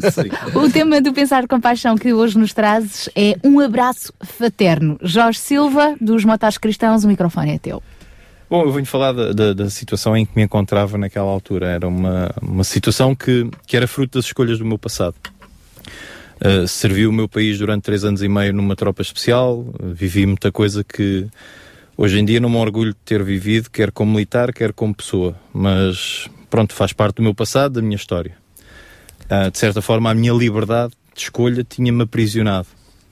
No entanto, como está escrito lá na Bíblia, Uh, tudo contribui para o bem daqueles que amam a Deus. Uh, Lembro-me que era uma manhã de maio e que eu estava num choro compulsivo. Estava sentado sozinho na cama, onde já dormia há pelo menos dois meses. O relacionamento conjugal estava completamente destruído. Tinha sido dispensado do emprego de 10 anos numa mul- multinacional. Tudo isto, imagine só, uh, na mesma semana. O meu mundo estava destruído e, e mais do que isso, quer dizer, eu, eu não via futuro algum à minha frente. Lembro-me que foi no meio dos soluços e, e da dor que me apertava o coração que falei com Deus. E- Eu hoje vejo que foi mais numa atitude de desespero por não saber a quem mais haveria de recorrer. Pedi-lhe que fosse ele a tomar conta da minha vida, pois o resultado das minhas escolhas estava à vista, estava ali naquele, naquele pranto. Eu não suportava mais aquela dor da perda, a dor de, do ser descartado das duas partes mais importantes da minha vida, o trabalho e o matrimónio. Queria que fosse ele a mostrar-me qual era o caminho que, que eu devia seguir a partir dali, quais as escolhas para poder ser verdadeiramente feliz e que se realmente ele existisse, tinha que ser ele a ajudar-me. Foi nesta altura que senti no meu interior uma calma e uma paz como que um abraço fraterno. O meu coração voltava a ter uma pulsação saudável, as lágrimas começaram a secar e os soluços dissiparam-se lentamente. Uma sensação de calor, não sei explicar, emergia no meu peito. Senti que aquela era a resposta à minha oração meio atrapalhada. Senti que aquele momento foi quando eu conheci o amor de Deus. Deus estava em discurso direto comigo. É, é bem provável que haja algumas pessoas que nos estão a escutar agora que pensam que como é que isto pode acontecer, quer dizer, assim do nada. Eu estava sozinho naquele quarto. Mas eu sei que foi ali que eu o conheci. Foi ali que ele se revelou. Enfim, foi ali que eu o aceitei. Desde então a minha vida mudou. A, a impulsividade e a agressividade que, que eram características da minha pessoa, de uma forma progressiva, não é? Foram-se foram-me abandonando e dando lugar a uma paz de espírito e a uma tranquilidade que até então nunca tinha sido experimentada. As conversas uh, tidas com, com um amigo de uma igreja evangélica foram a cada dia que passava cada vez mais interessantes e por isso rapidamente deixei de, de querer saber o porquê das coisas e passei, aí sim, a buscar o para quê das coisas. Através do convite desse mesmo amigo, comecei a frequentar uh, a comunidade cristã no Algueirão, que zona onde eu moro. Sentia-me bem ali. Sendo que após algum tempo de ali estar, uh, tornei-me membro da comunidade, fiz formação de professor de escola dominical para crianças e jovens, completei um curso de técnico de som com o qual sirvo nesta comunidade, bem como o grupo coral Gerações, que espalha o Evangelho não só por Portugal, mas também pela Europa, através da sua música. Com uma paixão pelas motas que, que eu tenho, já vem de há muito tempo. Desde o ano passado assumi a presidência da CMA Lisboa, onde sinto que posso falar de Deus a pessoas com as quais nem todos se sentem à vontade, sendo que muitas pessoas até fogem, quer dizer, nós somos os considerados feios, porcos e maus, mas não é verdade. não é verdade. Aqui também posso expressar o amor pelo próximo. Como não é bom que o homem esteja só, como diz a Bíblia, também Deus cuidou dessa parte. E abençoou-me com a Catarina, que já falámos aqui a semana passada. A minha nova vida conjugal assumiu outro sentido e outra dimensão. Desde então que epá, o domingo de manhã para mim está reservado, não só para mim como para a minha mulher. Vamos sempre aprender mais sobre Cristo, celebrar e dar louvor ao seu grande amor. Também profissionalmente nunca estive tão bem como ao dia de hoje. Criei a minha empresa e esta cresce, como se diz, na casa dos dois dígitos. O manual para a minha vida passou a ser a Bíblia, onde tudo é importante, mas que para mim, e de uma forma especial, vive desde então o seguinte. Tem onde apontar? Sei o que é passar necessidade e sei o que é fartura. Aprendi o segredo de viver contente em toda e qualquer situação, seja bem alimentado, seja com fome, tendo muito ou passando necessidade. Tudo posso naquilo que me fortalece. Amém. Outra que eu tenho como pilar, honra a teu pai e a tua mãe, como o Senhor teu Deus te ordenou, para que se prolonguem os teus dias e para que te vá bem na terra que te dá o Senhor teu Deus. Mas esta é, é a que eu tenho em minha casa e é um quadro que, que eu tenho pintado só. É uma pintura que reflete isto. Mas buscai primeiro o reino de Deus e a sua justiça, e todas estas coisas vos serão acrescentadas. Amém. Posso acrescentar por fim: quanto mais o conheço, mais sei sobre o propósito que ele tem para mim. Transformar o mundo, um coração de cada vez. Amém. Muito obrigada, Jorge Silva. Um grande abraço, fraterno também. E já que de- partilhaste aqui connosco que és do grupo Gerações, vamos ouvi-los. Vamos isso mesmo, com o grupo Gerações. Hoje é tempo de viver. Obrigada pela tua colaboração Obrigado, durante esta semana. Este mês, aliás.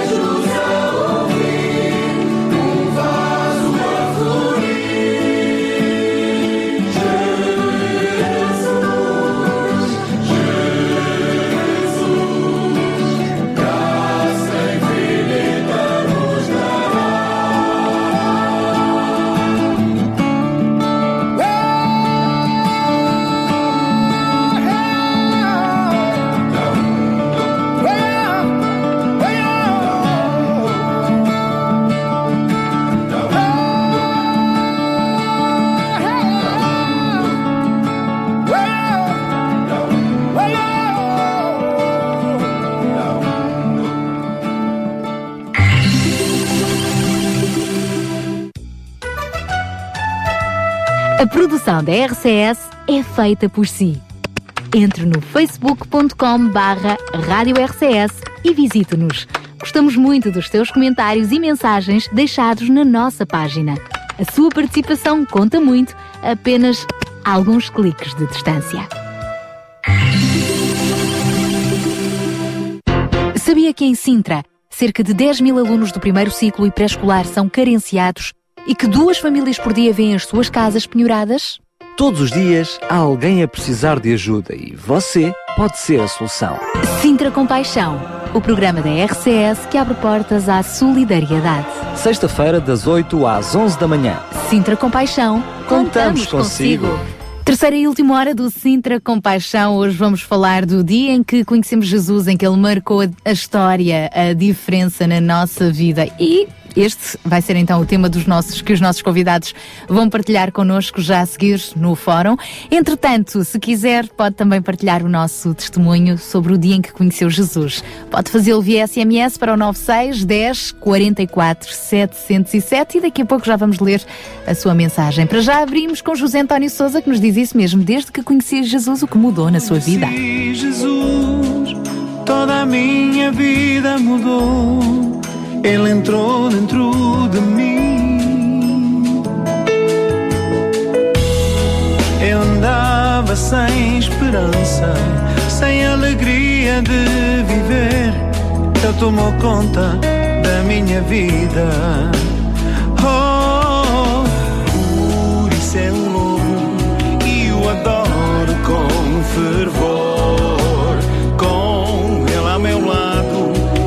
Que sou mais que vencedor.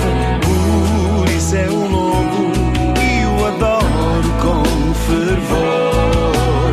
Com ele ao meu lado, eu sei que sou mais que vencedor. Desde que conheci Jesus, sinto tão perto de mim. Só com Ele quero estar.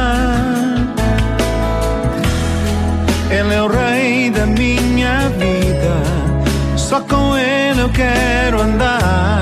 Ele me governa e ilumina.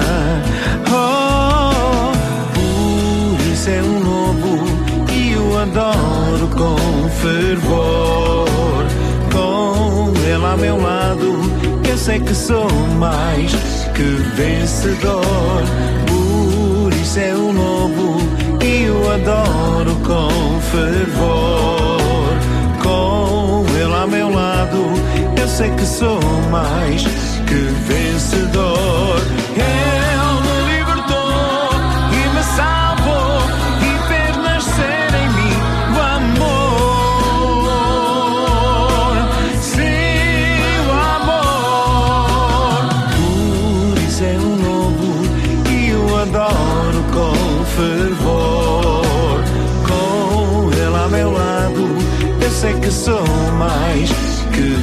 Vencedor. Por isso é um lobo e o adoro com fervor. Com ele ao meu lado, eu sei que sou mais que vencedor.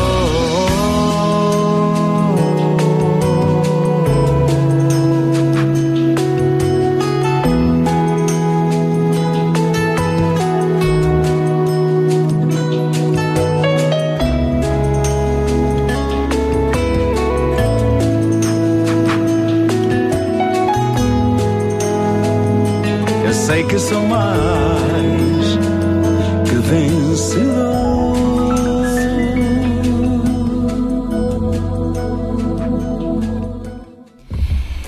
Estivemos então agora com José António Souza, desde que conheci Jesus, tudo mudou, não é? Nesta música eh, que nos inspira e serve também de introdução para o tema do nosso fórum de hoje, ainda até às 11 da manhã, venha daí. Hoje em dia, identificamos-nos como cristãos graças ao compromisso de um homem que preservou a sua missão de nos trazer o Evangelho até à Europa e especificamente até Roma, alguém que também teve um encontro com Jesus em circunstâncias muito próprias. Estamos a falar do apóstolo Paulo. E queremos também uh, conversar consigo sobre o dia em que uh, esse encontro com Cristo é real na sua vida. Mas voltando aqui ao apóstolo Paulo, mais do que uma doutrina, uma filosofia ou uma religião, uh, trata-se de uma relação que o apóstolo Paulo teve e que viu o seu início num encontro muito especial. Poderemos encontrar todos os pormenores desse encontro na Bíblia, mais especificamente no livro de Atos, um, Atos dos Apóstolos, no capítulo 22. Poderá encontrar aí mais detalhes sobre este encontro de Paulo com Jesus. Sendo que cada um de nós terá a sua própria experiência pessoal com Cristo. Uns poderão tê-la tido de uma forma mais fulminante, mais repentina, uh, mais até entusiasmante, outros de uma forma mais estendida no tempo, uns de uma forma mais auditiva, outros de uma forma mais visual. Mas seja qual for a forma, sempre encontramos os ingredientes do acontecimento que determinou uma viragem entre o passado e o futuro de cada um de nós, entre qualquer aconteceu. pessoa. É verdade, e assim aconteceu com a vida do apóstolo Paulo, dando, ahm, dando forma a um testemunho de vida que ainda hoje serve de inspiração para milhões de pessoas. Mas comecemos pela definição da sua identidade, com quem e onde cresceu, como vivia, contexto no qual eh, ocorreu o encontro com Cristo, o que aconteceu, como ficou logo a seguir ao encontro, novo propósito traçado para o futuro, novo sentido de vida, os primeiros passos, onde ir, com quem andar, a transformação da sua identidade. Este foi o percurso do apóstolo Paulo ao longo da sua vida. Paulo não nos fala de algo que leu, aprendeu ou ouviu de outros. Ou seja, Paulo não nos fala daquilo que ouviu em segunda mão ou sentiu em segunda mão. Pelo contrário, fala-nos na primeira pessoa da sua experiência pessoal, aquilo que ele viveu, aquilo que foi a sua vivência real e espiritual com Jesus. Não se trata de uma emoção estranha. O próprio apóstolo Paulo nos exorta a não nos conformarmos com as coisas deste mundo, mas transformarmos-nos pela renovação do nosso entendimento para que possamos experimentar a boa, perfeita e agradável vontade de Deus. Isto é muito mais do que uma emoção passageira. É uma experiência para ser vivida, é um processo, é uma caminhada com Cristo. E hoje vamos falar precisamente sobre isso, sobre esta caminhada, sobre o dia em que encontramos Cristo. Há sempre um antes e um depois de Cristo, quando Ele entra na nossa vida, quando nós decidimos ah, viver para Ele. É o tema do nosso fórum de hoje e para isso temos connosco o pastor Daniel Vicente, que trouxe também a sua esposa Ana Vicente para partilhar o seu testemunho e mais uma amiga, a Sara Fonseca, que também nos vai falar daquele dia em que conheceu Jesus. É isso mesmo, só para referir que o pastor Daniel Vicente partilha também destes microfones. Aliás, ele é de um dos sócios de- desta casa hum, e que faz e tem o privilégio de me acompanhar no programa Cuidar e Quero Guardar. dizer com isso que estou em casa. É exatamente, é isso mesmo. Que está em casa. Mas acho que qualquer um de nós se sente em casa aqui nesta rádio. Espero bem que sim. Uh, depois uh, temos a possibilidade de contar em estúdio com a esposa, que está connosco também, Ana Vicente, com muitos anos de igreja e por isso vamos ter a possibilidade de olhar uma perspectiva de alguém que há muitos anos está na igreja e como é que isso fez a diferença na vida. E depois temos mais duas meninas connosco no estúdio, a Sara só, só a- a Sara a Narciso, só uh, mencionou a Sara a Fonseca, mas na realidade a mãe, a Maria, também está connosco aqui na rádio. É uma experiência idêntica porque estão há pouco sim tempo na igreja. Tivemos a, tivemos a possibilidade, nós aqui na rádio, de ter a Sara Fonseca connosco quando falámos do livro As Histórias de Túcar, que já esteve aqui neste espaço. Também já estão em casa. Bom dia. Bom Obrigada, dia. Daniel. Eu, antes de dar as palavras às meninas, eh, começaria precisamente eh, com o pastor Daniel Vicente. É verdade que Ainda bem este que as cotas aqui não funcionam. É verdade. é verdade que hum, este dia é um dia marcante para todos, mas mesmo na vida de um pastor também houve esse dia, esse dia em que tudo uh, mudou. Uh, antes mesmo de, de falar, até de podermos poder partilhar connosco também aquilo que foi a sua experiência, como pastor, como tem vivido ao longo dos anos uh, este, este momento na vida daqueles que uh, são eh, os que são da sua paróquia, digamos assim. Olha, com muita emoção, é talvez das coisas que mais fascina qualquer pastor, qualquer, eh, qualquer líder religioso, é ver a transformação que Deus pode operar na vida das pessoas. Eh, como esse encontro com Jesus provoca efetivamente uma transformação. Às vezes a própria pessoa não se apercebe dessa mudança. Mas nós que estamos de fora começamos a ver alterações em hábitos, até às vezes na maneira de, de falar. Uh, Lembro-me da experiência de uma das pessoas que, que eu vi esse, esse crescimento espiritual. Uh, quando eu uh, conheci esse, esse jovem, era um jovem que tinha muitos problemas com a bebida. Uh, era jovem, ele tinha, creio que na altura tinha 19 anos, mas tinha já bastantes problemas com a bebida. Uh, e depois, pouco a pouco, ele começou a perceber que uh, realmente aquilo não era bom para ele, uh, não, não lia. Praticamente quando, quando nós estávamos a, a, olhar com ele e a, e a, ver com ele a palavra de Deus e a ajudá-lo a, a, criar novo rumo para a sua vida, uh, ele quase que lia sílaba a sílaba e, e realmente um dia eu fascinou-me chegar à igreja e ver ele uh, a fazer um, no fundo, a, a falar de, para, para os outros e, e, a ler, creio que era um, uma, um, um, testemunho também, a ler não era o testemunho pessoal, mas era o testemunho de outra pessoa, a ler uma, uma meditação, e já com uma desenvoltura, quer dizer, é, até nessa área, até na área da forma como, como a, a Bíblia fez com que ele depois se, se desenvolvesse até no, no seu aspecto cu, cultural, o seu encontro com Jesus transformou em tantos aspectos, não só na bebida, mas na sua vontade de aprender mais, de, de culturalmente ficar mais desenvolvido. E, e, realmente essas mudanças que as pessoas vão, vão sofrendo são, são coisas extraordinárias e dão-nos uma alegria, uma satisfação tremenda ver que aquilo que estamos a transmitir aos outros é-lhes útil e ajuda-os a ultrapassar por vezes muitas barreiras que eles encontram na sua vida e a encontrarem-se consigo mesmo. Não é só encontrarem-se com Jesus, acabam por se encontrar consigo mesmo e descobrirem o potencial que está dentro deles e que, e que Jesus uh, faz na, na, sua vida. Porque isso é um dos objetivos de Deus, é, é revelar-nos a nossa identidade. Sem dúvida, não sem é? dúvida. Percebemos a quem nossa Deus verdadeira é, identidade. quem nós somos. E, evidentemente, a nossa verdadeira identidade, porque muitas vezes estamos formatados com uma identidade que é por vezes a identidade que os outros fazem de nós. Às vezes até involuntariamente os nossos próprios pais, não é? Uh, que dizem assim, és sempre um malandro, é, és sempre a mesma coisa, e isso às vezes marca-nos, deixa marcas, até que Jesus diz assim, ok, as pessoas dizem todas que tu és assim, mas tu não sabes o que é que está dentro de ti, que eu estou a ver com os meus olhos de pai, e que sou capaz de fazer contigo.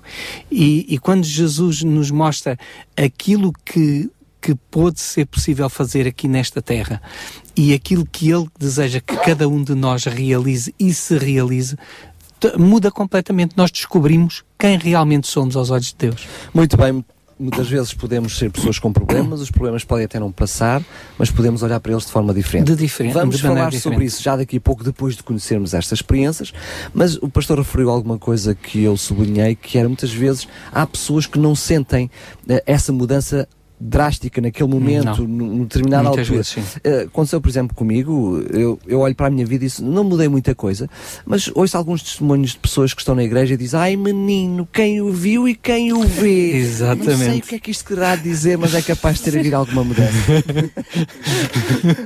Vamos começar então uh, com a Ana Vicente, que desde já agradecemos. Foi, eu sei que foi com alguma dificuldade que- dificuldade. que veio até aqui à rádio, por isso agradecemos ainda mais. Como é que tudo começou? Quando? Como? Aonde? Portanto, eu tinha 18 anos, portanto era muito, muito jovem. Isto mostra que Deus toca os corações de, ah, de- das, das pessoas em todas as idades.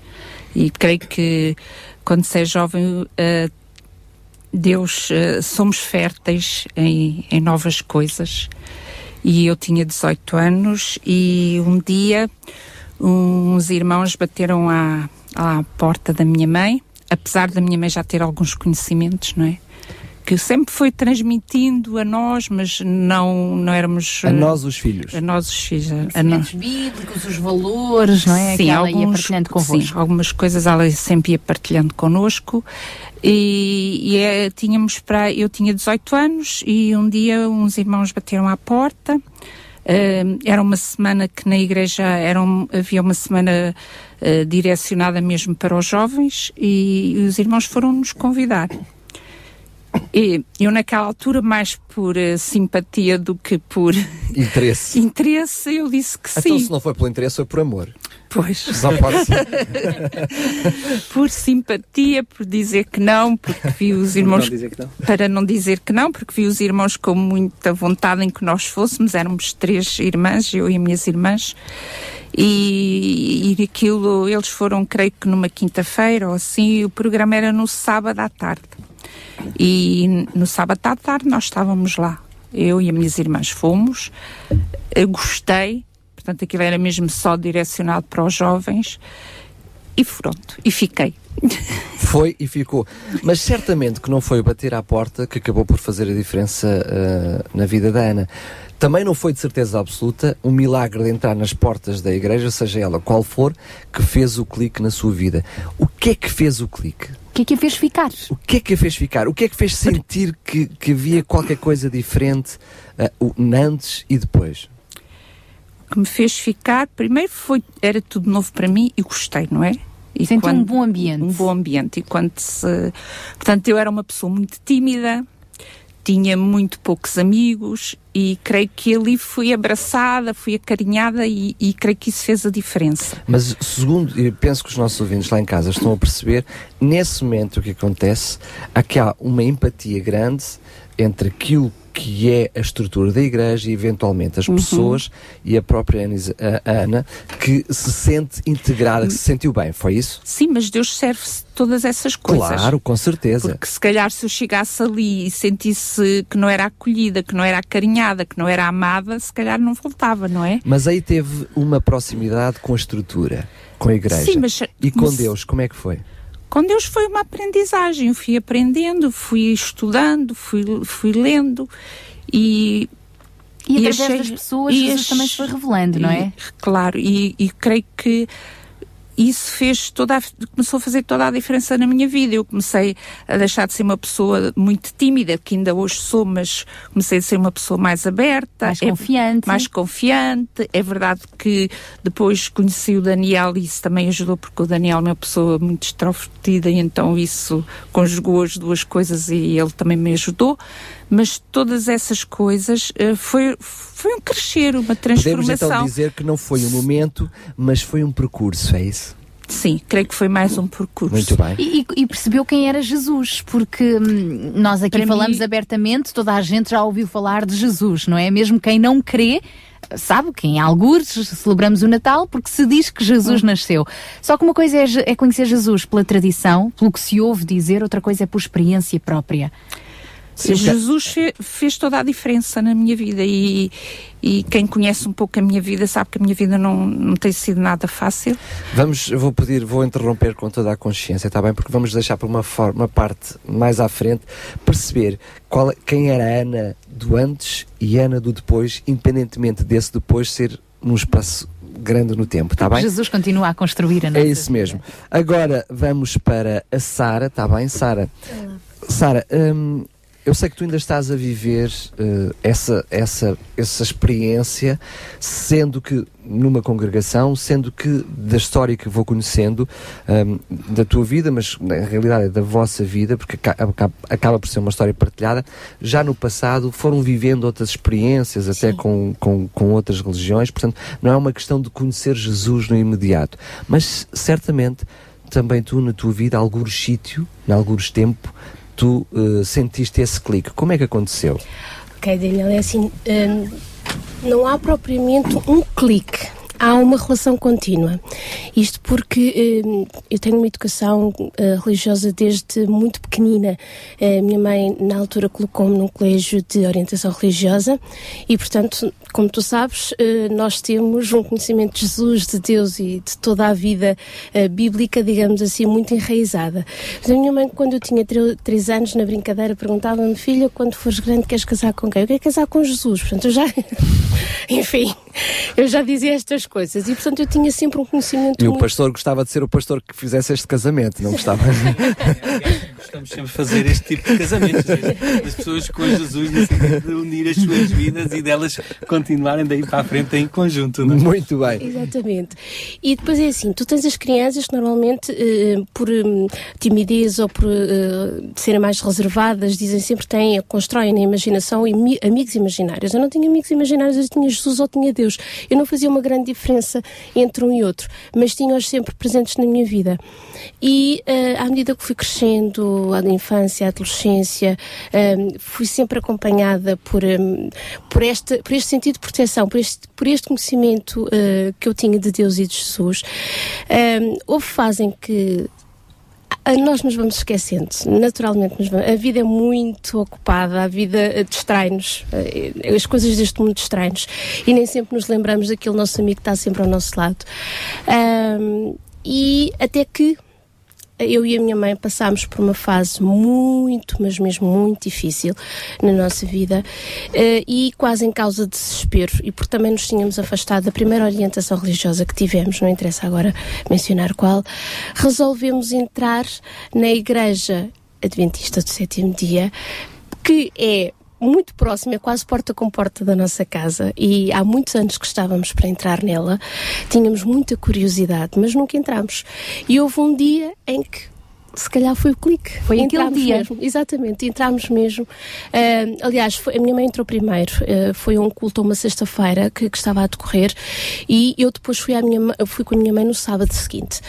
Ah, e nunca mais saímos de lá. O que vos levou a entrar então ali ah, na igreja, neste caso o vosso encontro com Jesus, ou o vosso reencontro com Jesus Sim. foi na igreja, sendo Sim. que Jesus se pode encontrar connosco em qualquer lugar, Sim. mas a igreja é de facto um espaço especial, É. onde as pessoas estão juntas, Bíblia aberta e, e buscam. Sim, a é uma família. Isso mesmo. É uma família. Então o que vos levou até lá foi um desespero de causa, Sim. sofrimento, neste Sim, caso. sim, sim. Uhum. Era uma época muito conturbada. E o que é que vocês encontraram lá? É, Eu, eh, pode- fica, deixa ficar pendurada, se faz favor, essa pergunta. Quero, vai, vai- vou deixá-la responder. Vou ficar pendurada. Fica aí pendurada. Eu queria só ver a Maria, queria só ouvir a Maria ah, para perceber porque, o que é que a levou, porque já percebemos porque é que a Sara entrou na igreja ah, ao sábado. Só queria saber o que é que levou ah, a Maria ao fim de tantos anos e, e percebemos claramente que então moram ali pertinho dessa, dessa, dessa igreja. O que é que levou naquela sexta-feira, não noutra, não antes, não depois, a, a- a querer ir à igreja? Se calhar é qualquer coisa que me transcende, na medida em que eh, não era suposto eu passar na- ao lado daquela igreja àquela hora, e porque vinha, eh, vinha de um, de um trajeto para poder entrar em casa e não tinha lugar para arrumar o carro na minha rua. E isso obrigou-me a ir à descoberta de um outro local para poder arrumar o carro e implicitamente no regresso teria que passar pela igreja. Para poder arrumar a sua vida. às tantas, às tantas. De modo que quando ah, ah, passo por, por- pelo local da igreja, ah, curiosamente também não era suposto a igreja estar aberta àquela hora, mas por acaso até estava. Deus faz essas coisas. Por acaso É, de Deus, não é? é fantástico, é fantástico. Nada apanha Deus de surpresa. E o que é que a levou a entrar? É a minha filha, ah, quando nós estamos a passar, diz-me: então, mamãe, e se nós fôssemos ver os horários da igreja? Está bem, vamos lá. Ah, percebi que estava ali uma oratória, ah, vimos os, os, os horários e a Sara diz assim: Eu vou para casa. E eu disse: Mas eu vou ficar. E muito timidamente. ah, porque não era um espaço ah, que eu habitualmente, nem habitualmente, nem sei ser habitualmente, Era a primeira vez. Nunca, nunca tinha entrado. Ah, ah, quase que a medo, entre aspas, perguntei se podia entrar. E o sorriso foi demasiadamente aberto ah, e o acompanhamento foi extraordinário.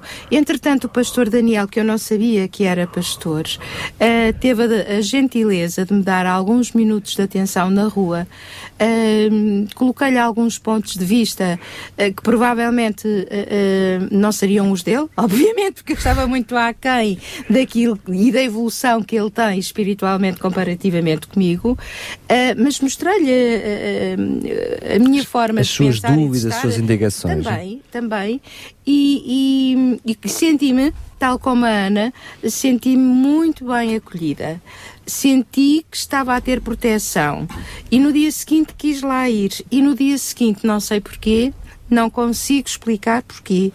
ah, no primeiro cântico que eu vi, desatei a chorar sentidamente. E ainda hoje me comovo com isso. Desculpem. É, é, é o Espírito Santo. É, Quando começa aqui a trabalhar na nossa vida, não há como, não há como conter, não há como É. resistir. E agora de volta então à pergunta que deixámos a Sara pendurada e, e a Sara e a Maria podem responder, desde que não falem ao mesmo tempo. O que é que então encontraram ah, quando entraram? Quer na sexta, quer no sábado? O que é que encontraram ali? Além de pessoas amáveis, um sorriso aberto? Sim, família, senso de família. Eu, eu encontrei nesta casa uma, uma segunda família. Nós costumamos dizer que temos a família de sangue e depois temos a família do coração. E foi exatamente isso que eu encontrei. Em cada pessoa que foi encontrada nesta igreja foi uma família de coração. E que me ensinou. Ah, eu na altura estava um bocadinho zangada com Deus. E eu, eu refilo imenso, zango-me imenso. Eu acho que ele tem imensa paciência para me ouvir. Mas Deus é um pai, gosta de nos ouvir, a refilar também. Exatamente, ele é meu amigo e portanto eu refilo imenso. Eu quando Isso. estou zangada, eu, eu refilo. E estava muito zangada e, e estas pessoas que fazem desta igreja tão especial, um canto tão especial e tão de Deus e tão, e tão abençoado pelo Espírito Santo, deram-me. hum, deram uma, uma nova visão para os desígnios de Deus. Ou seja, nós não estamos a ser castigados. Nós provavelmente teremos que passar por algum sofrimento, ou se calhar muito, eh, para depois, mais adiante, vermos algum sentido nas coisas e descobrirmos Deus em todas elas. E foi exatamente isso que eu encontrei. Senti-me acolhida, senti-me abraçada e senti-me novamente protegida. Aquela proteção que, apesar de eu sentir que durante a minha vida eu tinha pouca sorte, por outro lado também achava que era sempre levado ao colo. Sempre tive esta sensação. E, portanto, eh, esta igreja eh, reavivou uma memória. Foi mais ou menos isto. Eu acredito mais que a igreja nós temos essa tendência, é, é aquilo que Deus faz através da igreja, não é? É um pouquinho o reescrever da parábola do bom samaritano, não é? O bom samaritano que é Jesus leva-nos à hospedaria e depois deixa que o hospedeiro, ou seja, a igreja, faça também o seu trabalho. E deixa recursos à igreja para que ela faça o seu trabalho até que ele volte e, e portanto, já veja o trabalho dessa hospedaria que é a igreja feito e realizado na vida de cada um de nós. Claro. Eu acredito que eu é percebo claramente esta, esta aproximação com as pessoas. Aca- aca- Acabámos de ouvir também o testemunho da Ana também. Há certamente este envolvimento e, e graças a Deus que Deus nos possibilita ao ser humano fazer parte deste processo de chegar às pessoas.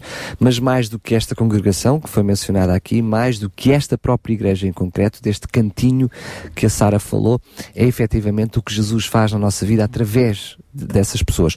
E eu vou agora passar mais uma vez para, para a Ana, perceber então a Ana. ah, ao fim destes anos todos, certamente com algum, ah, com algum percurso ainda para fazer, ou talvez com muito percurso para fazer, mas consegue olhar para trás e perceber a diferença na sua própria vida entre a Ana que era antes de estar com Jesus e a Ana com Jesus?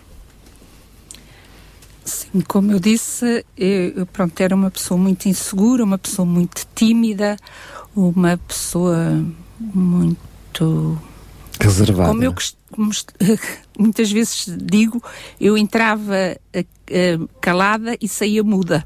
Portanto, já viram que era uma pessoa que não falava nada, não, não interagia com ninguém, era, era mesmo o meu. Eu era assim, não sei. calhar até achava que não tinha nada de interessante para dizer? Não sei, eu era Às vezes... mesmo muito, muito tímida. E descobriu que afinal até tinha algo interessante para dizer. E que podia falar e que podia Uhum. crescer. E isso foi Deus. que- Essa transformação eu tenho, eu tenho a certeza absoluta que foi Deus. À medida que eu fui conhecendo, também me fui soltando, também fui achando que, que era, era válida. Porque muitas vezes a gente pensa que não temos qualquer valor. Mas Deus a ama Mas tremendamente. Deus dá-nos todo o valor, porque Ele morreu por nós. E quando nós compreendemos que temos um valor. Ao a- ponto dele morrer por nós. Então nós temos valor e isso faz toda a diferença na vida. E, creio que foi isso que fez toda a diferença. A maneira que eu ia conhecendo, eu, eu ia começando a sentir que eu tinha valor e que podia fazer alguma diferença, não só na minha vida, mas na vida dos outros que estão ao meu redor. E o dia em que conhecemos Jesus eh, começa essa transformação, que é uma vida inteira, não é? Até que Jesus volte e complete a sua boa obra, porque Ele não deixa obras incompletas, assim nós lhe possamos dar espaço para Ele trabalhar, não é? E muitas vezes Ele vai trabalhando também ah, por meio do sofrimento, não é? Ou seja, o dia em que eu conheci Jesus não é isento de problemas dali para a frente. E há pouco Ana estava-nos a falar disso também. Sim, mas eu creio que hoje, analisando, não é? Porque os acontecimentos foram acontecimentos sucessivos, não, não quer dizer com algum espaço de tempo, mas foram acontecimentos sucessivos. Mas eu os tenho a nítida certeza que se eu não tivesse Deus, eu Não eu aguentava. eu não aguentava. Foram momentos difíceis, começou primeiro com, com cancro meu, eh, muito agressivo, com talvez com um prognóstico muito reservado, mas graças a Deus estou aqui. Uh, Deixa-me dizer que ne- depois, de, depois da, da intervenção cirúrgica da Ana, uh, eu fui falar com o médico e, e o médico disse-me, portanto, aquele palavreado todo médico, nós não percebemos nada, e eu voltei-me para ele e disse, doutor, mas isso quer dizer o quê? E ele disse, pronto, eh, era um, um carcinoma maligno da tiroide, já invasivo, já tinha ido para, para os, eh, portanto, para os gânglios linfáticos, tivemos que fazer o esvaziamento dos linfáticos, limpámos, fizemos o melhor que podíamos. Ela vai ter que, que, que fazer iodo radioativo, que é a forma que nós temos de, de, enfim, a terapia que nós temos para combater este tipo de cancro. E, e claro, perguntei-lhe um, doutor, então, e, e quais são as perspectivas? Porque eu tenho dois filhos, eu tenho, um, tenho uma filha com 14 e tenho um filho com 9. Quais são as perspectivas? Olha, neste tipo de situações nós nunca sabemos. Um, temos esperança que o que, portanto, seja uma situação que vá ser controlada, mas nunca sabemos. E aquele médico ainda hoje estou para saber porquê, Uh, não sei porquê. Uh, espero que se ele tiver a ouvir não, não sinta nisto uma crítica, mas simplesmente somos humanos e falhamos às vezes na forma, na abordagem que fazemos dos familiares, dos doentes. Uh, ele vai-se para retirar, porque nós estávamos, ele recebeu-me num hall e vai para se retirar e antes de sair a porta olha para mim e diz assim, quantos anos é que o senhor tem? Eu disse, 38 anos, doutor. E ele volta-se para mim, encolhe os ombros e diz: Olha, tenha paciência e sai porta fora. E eu já me estava a ver a enterrar a minha mulher dentro de algum tempo e ali com dois filhos nos braços. E não foi nada fácil. Eu não estava à espera daquela notícia, uh, não veio ninguém comigo. Estava completamente sozinho, ali, sozinho. E se, se a Sara se tinha zangado com Deus, eu zanguei-me muito com Deus naquele dia. Muito mesmo. Fiquei muito zangado com Deus. E tão zangado fiquei que, portanto, eu já era pastor nessa altura, já, já era um pastor ordenado. E eu quis ir, e portanto, aos meus responsáveis pela, da, da direção da igreja para entregar a minha credencial pastoral porque achava que não era capaz de, de falar aos outros e acreditei mesmo que tinha acreditado numa mentira. Uh, disse mesmo a Deus, afinal, não, eu não eu não não neguei Deus. Isso não, não, não, Deus já tinha sido demasiado real na minha vida, mas achei que Deus me, me tinha mentido em algumas das promessas que ele fazia, sobretudo. Mas ainda estava a viver o princípio das dores. Estava só, mal sabia eu, mas é que com essa dor e com essa revolta Deus deu-me uma grande lição. E que eu já vos vou dizer a seguir. É que naquele momento eh, eu eu disse a, a Deus olha eu não quero mais falar contigo. Não quero. Não quero mais falar contigo. Tu deixaste-me vir sozinho receber esta notícia.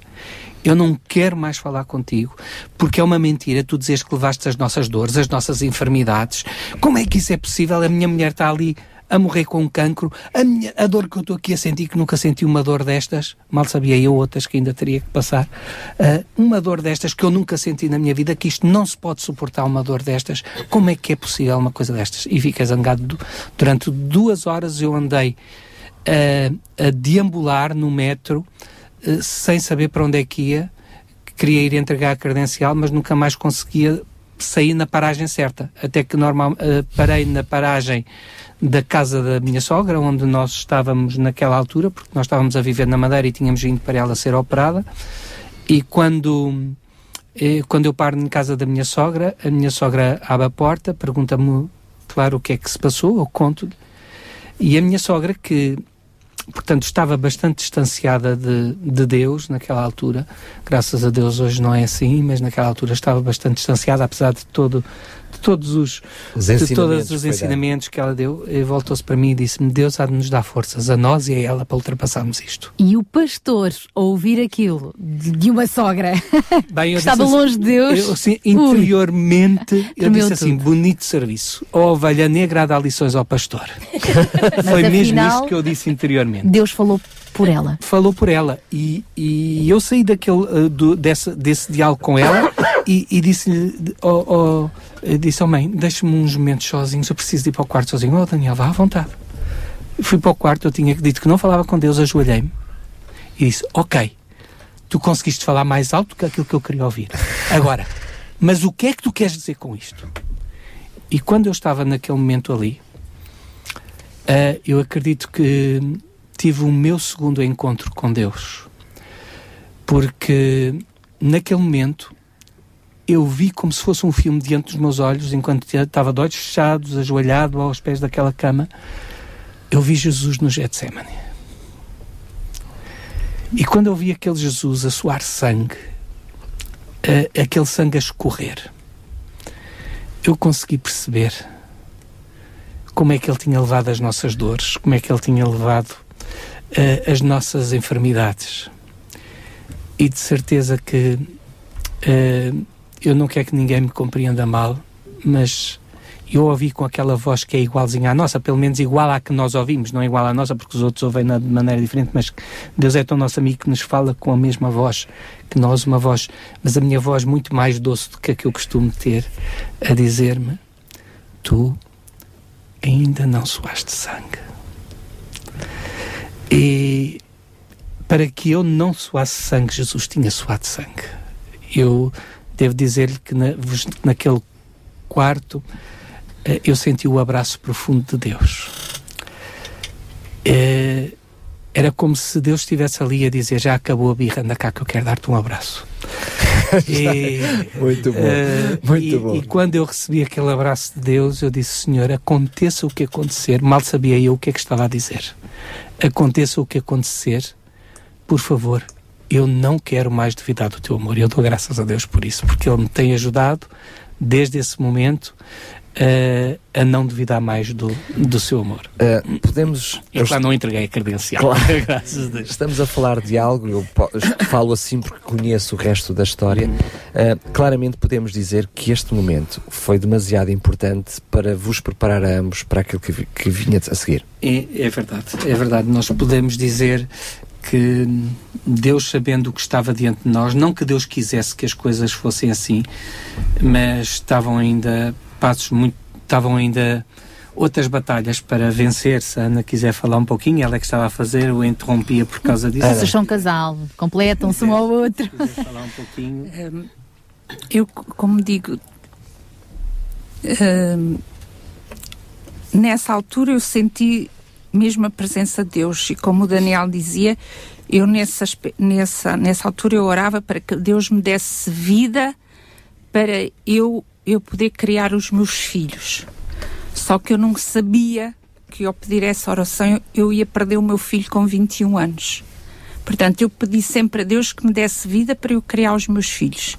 E aos 21 anos eu perdi o meu filho. Portanto, Um filho que sai de casa para estudar teologia. Não, Para- não, não, não, não estava a estudar teologia. Não, Não, teologia, era não, é administração. Administração. Administração, mas num, numa, Numa perspectiva- numa, numa, Na universidade- universidade Universidade cristã. Cristã. portanto. Então é isso mesmo. Para, para, servir, para servir a Deus enquanto eh, administrador. administrador, administrador da igreja onde, em qualquer parte do mundo onde o chamassem. Portanto, eh, eu não vou dizer que foi fácil, não é? Porque eh, assaltou muitas coisas à nossa cabeça, nunca duvidei do amor de Deus. E é interessante, porque depois disso, eh, há, um ano, há um ano atrás, foi detectado também um, um cancro ao meu marido. E parece que as provas, conforme nós vamos subindo na nossa vida cristã e vamos conhecendo Jesus como no nosso amigo mais pessoal, no nosso amigo pessoal, as coisas vêm e nós já temos outra serenidade para aceitá-las e para vivê-las. Este último episódio que aconteceu connosco ah, foi um episódio, claro que foi doloroso também, mas que foi encarado com uma serenidade, com uma certeza, com uma confiança, sabendo que qual fosse o desfecho, Deus estava. Uhum. E se o desfecho não Essa é a fosse. grande diferença, não é, amor? se, se o desfecho não fosse. eh, tão, O que nós gostaríamos, ou não- tão, tão radiante como nós eh, podíamos esperar, Deus estava lá, porque as coisas vêm, mas Deus conforta, Deus traz paz, Deus traz serenidade, Deus traz alegria, mesmo no meio das provações. Às vezes leva tempo. O Espírito de Deus é mesmo esse consolador, é esse ajudador que Jesus disse que nos deixava. O Espírito Santo era esse consolador, é esse ajudador. E ele é mesmo isso. É ajudador, é consolador. É? E depois não é, não é só isso, é porque há uma esperança. E quando nós temos esperança, a esperança faz toda a diferença na nossa vida. Exatamente. Quando se tem esperança que nós vamos rever os nossos queridos, essa esperança faz toda a diferença. Por isso é que eu digo que se eu não tivesse Deus, eu se calhar não tinha ultrapassado. Porque nós ficamos limitados ao que se passa aqui nesta, nesta, nesta terra, não é? Às e perder um filho é algo que nos transcende completamente. A lei da natureza é que os nossos filhos um dia nos vão fazer um, nos vão enterrar, não é? Não o contrário. E portanto, quando nós temos essa esperança, a esperança no futuro, a esperança que vamos voltar a ver o, o nosso filho, que vamos poder abraçá-lo, que vamos poder beijá-lo, podemos ver, voltar a ver aquele sorriso lindo que ele tinha, isso faz toda a diferença. Eu vou talvez fazer. Eu vou talvez fazer as perguntas mais difíceis que alguém pode fazer a um outro ser humano na vida, mas ah, faz todo sentido neste momento fazer-lhe esta pergunta ah, ao pastor. Eu ouvi, eh, precisamente num dos momentos mais terríveis ah, da sua saúde, em que tivemos a oportunidade de estar juntos numa cerimónia, eu, eu ouvi a coisa mais terrível que nós podemos ouvir de um ser humano, que é alguém olhar para todos estes acontecimentos e dizer, Senhor, obrigado porque isto aconteceu na minha vida. Ah, como é que se consegue agradecer isto? Como é que é possível passar por esse momento? Claro que eu não. Eu acredito que não foi Deus que quis que estes acontecimentos passassem na minha vida. São as circunstâncias de vivemos num mundo em que, por exemplo, no meu caso, os médicos e no caso da Ana, nós estivemos expostos à radiação de Chernobyl e, portanto, eh, estamos simplesmente a, a, a sofrer as consequências de, de um erro humano, não é? De, e de uma circunstância. eh, como, como esta, não é? Eh, Não acredito que Deus esteja por detrás disto, mas Deus está à frente destas coisas. E ou no seja, controle. Deus está no controle de todas as coisas. E isso é, é a grande maravilha. Por isso é que eu agradeço. Agradeço não o que eu passei, Compreendemos. mas agradeço o que Deus fez por mim nessas circunstâncias. A maneira como Ele me tem feito crescer. O ser humano que é depois de passar por essas A- a- dificuldades. o ser humano que eh, como é que ele consegue pegar nas nossas desconstruções e construir isso é que é maravilhoso e tenho aqui ao meu lado uma psicóloga e ela sabe bem que eh, que o ser humano eh, com toda a, a resiliência que possa ter, Ahm, quando, quando começam a bater tantas coisas ao mesmo tempo, ah, se não for uma força superior a nós e exterior a nós, se não for o poder do Espírito Santo a alimentar a nossa força e a, e a reconstruir-nos, não é fácil. E, e como a Ana dizia, é verdade, estas circunstâncias vão moldando-nos, não é criando calo, não, porque ninguém tem calo para estas coisas, não é uma questão de calo. É, Dá-nos é uma, uma certeza de que aquele que esteve connosco ali atrás vai estar connosco agora aqui, neste presente. Aconteça o que acontecer. E eu lembro-me de ter chegado ao hospital onde meu filho estava internado, na unidade de cuidados intensivos, e a primeira coisa que eu disse àquelas, àquelas pessoas que ali estavam, estava o reitor, da- estava, estavam, portanto, estava, eh, estavam uma série de, de pessoas ali que, que estavam a acompanhar o meu filho antes de eu chegar lá, enfim, receber uma notícia destas a 18 mil quilómetros de distância é, é- é muito complicado. Eh, Deus permitiu-nos que nós só soubéssemos do pior da história quando, quando chegámos, felizmente. Uh, mas uh, eu disse: uh, aconteça o que acontecer, Deus é de confiança. E isso é alguma coisa que Deus tem construído na minha vida. É alguma coisa que Jesus tem alimentado através do, do seu Espírito, Ele tem alimentado em mim. O Espírito Santo tem-me dado essa força de, de, de dizer: Deus é de confiança. E eu acredito que é de confiança. Há alguém que não é de confiança, que é ladrão, que só vem para matar, para destruir e roubar. Jesus também nos disse isso, mas eu vim para que tenham vida e, a tenham em abundância. E é esta vida que Jesus quer oferecer a cada um de nós, dar-nos esta grande esperança. E lembrando ainda as palavras de Pedro, enquanto eu estava a ouvir eh, a vossa história, uh, lembrei-me das palavras que o apóstolo Pedro escreveu, mas depois de sofrerem por um pouco de tempo, não estamos isentos de sofrer, o Deus que tem por nós um amor sem limites e que vos chamou para tomarem parte na sua eterna glória, por estarem unidos com Cristo, a diferença Amém. que a unidade com Cristo nos faz, Ele mesmo, depois de termos sofrido por um pouco de tempo, Ele mesmo os aperfeiçoará e dará firmeza, força e verdadeira segurança. Amém. E esta é a nossa grande esperança.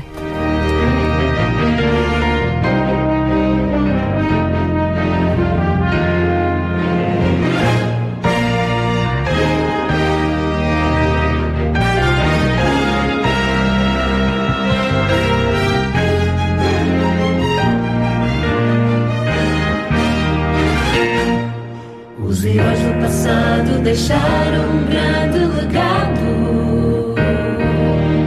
Ao erguerem com santos a dia a bandeira da cruz.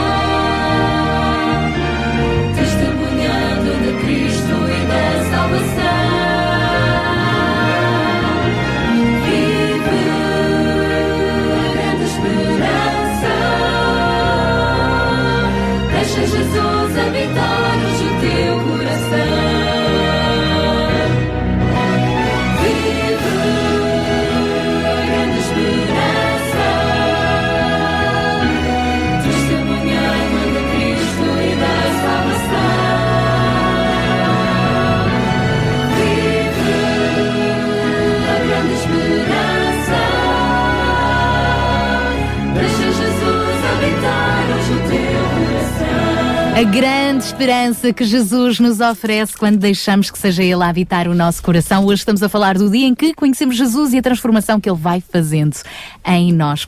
Alguns testemunhos em estúdio e tivemos um ouvinte que também nos enviou um testemunho, Adelino. Olá, bom dia Adelino. Ele escreveu-nos o seguinte e rapidamente lemos este testemunho. Cada pessoa tem a sua história, não é? Esta é a história do Adelino. Tive uma infância com muitos problemas de saúde e espirituais.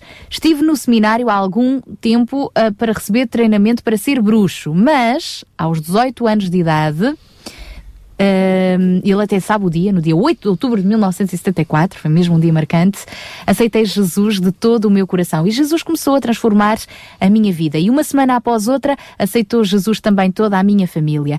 Deus tem sido maravilhoso para comigo, Ele é maravilhoso porque é Ele que tem cumprindo as suas promessas. ahm, na minha vida, Ele, Jesus, tem sido bem presente dia após dia até ao dia de hoje. Foi Ele que me salvou, me curou, me transformou, me libertou e por fim o Adelino acaba a escrever para todos os amigos, amigas que estejam a ouvir, aceitem Jesus nos vossos corações, que Ele quer fazer a mesma coisa com vocês. Ele quer ser o Senhor das vossas vidas. Muito obrigada então a este nosso ouvinte que nos mandou esta mensagem. Daqui a pouco vamos ainda ler outra mensagem que também recebemos com outro breve testemunho, mas já a terminar. É isso mesmo, estamos mesmo a terminar. Ouvimos uma música que fala sobre esperança e certamente todas as pessoas que entregam a sua vida a Jesus, se o fizerem de uma forma verdadeira, não o fazem por interesse. Mas seja como for, fazem-no com uma expectativa e com uma esperança. E ouvimos há pouquinho os testemunhos da Sara e da Maria que, num momento de dificuldade, procuraram conforto numa igreja. Mas acabámos também de ouvir o, o- o testemunho do pastor e da esposa, por acaso, que não é por acaso, da mesma igreja, em que, ahm, depois de conhecerem Jesus, tiveram dos, dos piores. ah, dos piores problemas e desafios que um ser humano pode ultrapassar. Ah, claramente nos mostra que aceitar Jesus muitas vezes não implica não passarmos pelas dificuldades. Ah, o que é que se passa? O que é que podemos dizer à Sara e à Maria que estão a ouvir a vossa experiência aqui? Em primeiro lugar, eh, dizer que se queremos no mundo em que há dificuldades ter ânimo, ter coragem para as enfrentar, é em Cristo, com Cristo e pelo poder do Espírito Santo que podemos enfrentá-las. Eh, se estamos aqui a falar disto, desta forma, hum, com emoção, evidentemente, com devo dizer que hum, a Sara eh, também já teve perdas, não é? E portanto e a Maria também. E, e hoje eu acredito que cada vez mais eh, a perspectiva em relação a essas perdas começa a ser cada vez mais hum, no sentido mais eh, construtiva, ou seja, no sentido de que a perda não é o fim de todas as coisas, na- mas é uma oportunidade para nós continuarmos a crescer com Cristo e continuarmos a, a buscar a sua mão e a sua força para podermos ultrapassar e ultrapassar-nos a nós próprios e aos nossos próprios sentimentos e até a saudade. É verdade, Sara? É, É, é verdade, e, e eu tenho uma coisa para vos contar. Ahm, e é o quão, marav quão maravilhoso eh, Deus e Jesus atuam na nossa vida. Ahm, eu esta semana tive, tive uma notícia um bocadinho aborrecida eh, e um problema que me está eh, a afligir, digamos assim, tenho que, tenho que o resolver. Ahm, e fiquei, eu que não sou uma pessoa desanimada, eu que sou uma pessoa que tenho bastante ânimo e, consigo me aguentar, ahm, eh, comecei a ficar muito eh, perturbada e muito angustiada. E, e quando estou nesse estado e a dizer, meu Deus, outra vez, lá vamos nós, isto parece uma montanha russa, eh, lá agora vamos para baixo outra vez, eh, o pastor Daniel liga-me e diz-me, Sara, eu gostava muito que tu viesses à rádio a falar do dia em que tu conheceste Jesus. e eis que te lembraste que do dia em que E eu conheceste digo Jesus- assim, boa! Ligou, Fantástico. ligou na altura certa. Era Jesus a trazer à memória aquilo que te dá Exatamente. esperança. Exatamente. Lá venho eu com uma mensagem de esperança e de ânimo. Tu vais outra vez vir para cima e vais encontrar a solução para o teu problema. Foi o Daniel, o pastor Daniel, que me trouxe, eh, digamos assim, este convite que veio veio na hora certa para que eu não fosse mais uma vez abaixo. E para que tu não achasses que eras indigna, que não tinhas valor, que não merecias, agora Não, mais um problema, não Sim, é? era, mais- era do género. Pronto, agora que as coisas estavam a passar por um período de calmia, lá vou eu outra vez pela, pela, pela montanha russa abaixo. Eh, eu só queria fazer um pequeno apontamento. Eu, como psicóloga, costumo muitas vezes dizer que cada um sabe da sua própria dor e renúncia, portanto, nós não temos dores comparáveis. Eh, e, e o Daniel. eh, questionava o pastor diante de- deste testemunho, o que é que vocês podem dizer a duas pessoas que estão a entrar na igreja e, e cuja caminhada ainda é, é muito eh, é muito recente. Eh, Sim, só, só referir, só no parênteses, porque como estamos a fazer um programa de rádio, há muitas Saras e muitas Marias Exatamente, ouvir-nos. Exatamente. E eu digo que, bom, diante da história deste maravilhoso casal, diante da história da Ana, diante da história do pastor, as nossas dores, as nossas renúncias muitas vezes ficam muito pequeninas e nós eh, eh, olhamos para eles, eu particularmente olho para eles com o coração muito aberto, muito feliz e a dizer se eles venceram na fé, então porque cada um de nós também não consegue vencer? É isto, esta é a minha perspectiva. É verdade. Nós estamos mesmo a terminar. Eu queria só ler duas mensagens que também têm algo em comum com o que vocês estão ah, a partilhar. Uma chegou do António da Rinchoa. O António escreveu o seguinte. No ano de 1971, foi o ano em que o Pai Celestial achou por bem que havia terminado o tempo da estadia do meu querido Pai nesta terra. Eu tinha cinco anos, com mais três irmãos que eram todos mais novos do que eu. A minha mãe, com 22 anos, quatro filhos, sem profissão, sem casa própria e semi-analfabeta. Para resumir, a nossa vida não foi nada fácil. Passarmos por estes momentos difíceis, quando tudo parecia perdido, eis que Cristo, em sua misericórdia, cuidou de todos nós, poupou a nossa vida. Eu, minha mãe, meus irmãos estamos bem, meus irmãos, assim como eu, casamos, temos a nossa própria família. Sou um servo de Cristo e eu o amo de todo o meu coração. Amém. O testemunho do António, em como Deus providenciou hum, consolo e, e não foi o fim, não é? Havia mais. E temos uma outra mensagem que não vem assinada, ah, de um outro ouvinte que escreveu: Conheci Jesus em 2005, aí está, o dia em que conheceu Jesus. Portanto, precisamente há 10 anos, fui a Jesus pela dor. A primeira coisa que li ou que Deus mostrou foi que ninguém pode vir ah, a mim, diz Jesus, a não ser que o meu Pai me envie e o atraia, e eu o ressuscitarei no último dia. Amém. Eu era uma espécie de Saulo até ali, diz este ouvinte que era incrédulo, não acreditava. Sei quem reina este mundo, por isso a minha angústia, mas sei que me alegro com a promessa que encontro no livro de Isaías, após este filme de terror, iremos viver, mas sem dor, sem lágrimas, sem choro, eternamente com Jesus a reinar. Bendita esperança. Muito bem, estamos mesmo, mesmo a terminar. Eu pedia só que a Maria também nos pudesse ahm, dar o seu testemunho para outras Marias, outras Saras que nos estão a ouvir, ahm, no sentido de quais são as expectativas?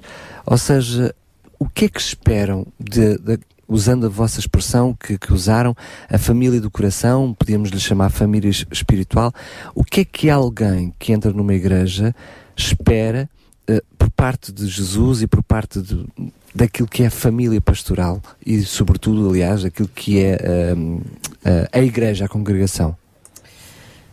Numa primeira análise, aquilo que eu, hum, aquilo que eu acredito ah, e, e- que espero, francamente, é que com esta família ah, eu encontre aquilo que anteriormente não encontrei.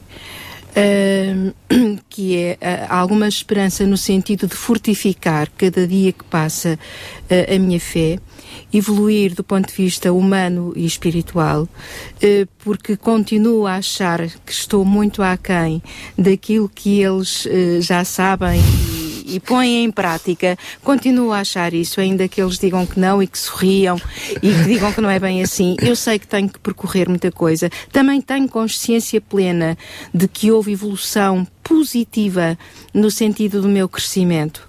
Uh, tenho muita coisa ainda para aprender e eu acho que Jesus me vai, ou Deus, o Pai dele, e nós também, que me vai ajudar nesse sentido. Um, sei que não consigo ainda ter aquela calma que todos os dias lhe peço para ter, porque sou extremamente nervosa e muitas vezes reajo por impulso. É uma imperfeição, como tantas outras dos humanos, ah, mas que tenho seguramente um controlo que até então não existia. Ahm, tenho atitudes, dou comigo ah, a estar mais disponível para os outros com vontade de poder ajudar, porque também tenho sido ajudada por Deus e por Jesus. Ah, as coisas no limite ah, muitas vezes acabam por se resolver e, portanto, não é à toa que isso acontece. Não senti isso enquanto ah, crente, entre aspas, ou praticante, que também não era na, na, na religião em que me educaram encontrei alguma hipocrisia. Ahm, ela se- encontra-se em qualquer, em qualquer igreja. É óbvio que sim. Mas, não, mas aqui seguramente ahm, há pessoas com quem nós sentimos mais empatia, umas O com que as é outras. mais que é, natural. é é? normal, porque é uma, Mesmo na nossa família assim acontece. mesmo também na nossa família, ah, mas seguramente que aqui eu me sinto muito mais acolhida e com uma vontade imensa de querer saber mais sobre a Bíblia, de conhecer mais profundamente ah, as Escrituras e, e até nisto, do ponto- desse ponto de vista cultural, bíblico, eu, eu sinto que estou a crescer. Portanto, eu acho que são os primeiros passos que Jesus nos está a mostrar. É a, Muito minha, bem. é a minha convicção. Obrigada por terem partilhado connosco a vossa experiência, o vosso testemunho. Aliás, aos quatro convidados com o pastor Daniel Vicente, encontro marcado então no programa Cuidar e Guardar, Próxima terça-feira. Próxima terça-feira, se vocês quiserem. às quatro da tarde, com Daniel Não se esqueçam os nossos ouvintes que Jesus disse: No mundo tereis aflições. Mas- Mas tende bom Tende ânimo. bom ânimo. Eu, Eu venci o mundo. E com ele somos mais do que vencedores. João Barros tem estado aí muito atento a ouvir. Mas animado, está animado, porque ele está-se a rir. Eu não sei se ele ainda está a pensar no vídeo que me mostrou há bocado, se era por causa do que estamos a partilhar aqui. Bom, então na próxima sexta-feira temos mais Sintra Compaixão. Exatamente, e sempre com bom ânimo. eh, e estas palavras eh, destes testemunhos eh, deste fórum realmente só nos podem Encorajar. encorajar, e, e- e trazer esperança, não é? Eu costumo dizer que não há glória sem sacrifício. enfim, entendemos que enfim, cada um terá a sua, a sua avaliação do que é sacrifício ou não. Eh, para uns serão, serão grandes dores, eh, para outros menos, mas seja qual for o sacrifício, entendemos que Deus eh, nos acompanha neste processo todo. E à medida que nos vamos aproximando da Páscoa, pois este é, é, é um, é, um, é um, um entendimento que nós temos, não é? De que realmente com Cristo as nossas vidas acabam por ser bem diferentes. Obrigada, João. Até à próxima sexta-feira, se Deus quiser. Eu queria terminar apenas com um testemunho que nós ouvimos de alguém eh, há uns tempos atrás, aqui neste mesmo programa, que através de uma iniciativa do Sintra Compaixão tinha eh, para ser ajudado. E eu lembro-me que ele dizia assim: "Ah, Antes de conhecer Jesus, eu vivia com muitas dificuldades. E depois ele dizia assim: Eu estava na expectativa que ele dizia, mas tudo mudou. E ele disse: Agora continuo a viver com muitas dificuldades, mas já vejo a vida com outros olhos. Um grande abraço e que possa também ter este encontro com Jesus para ver a vida de forma diferente. Sabia que em Sintra, cerca de 10 mil alunos do primeiro ciclo e pré-escolar são carenciados e que duas famílias por dia vêm as suas casas penhoradas? Todos os dias há alguém a precisar de ajuda e você pode ser a solução. Sintra Compaixão, o programa da RCS que abre portas à solidariedade. Sexta-feira, das 8 às 11 da manhã. Sintra Compaixão, Contamos contamos consigo. consigo.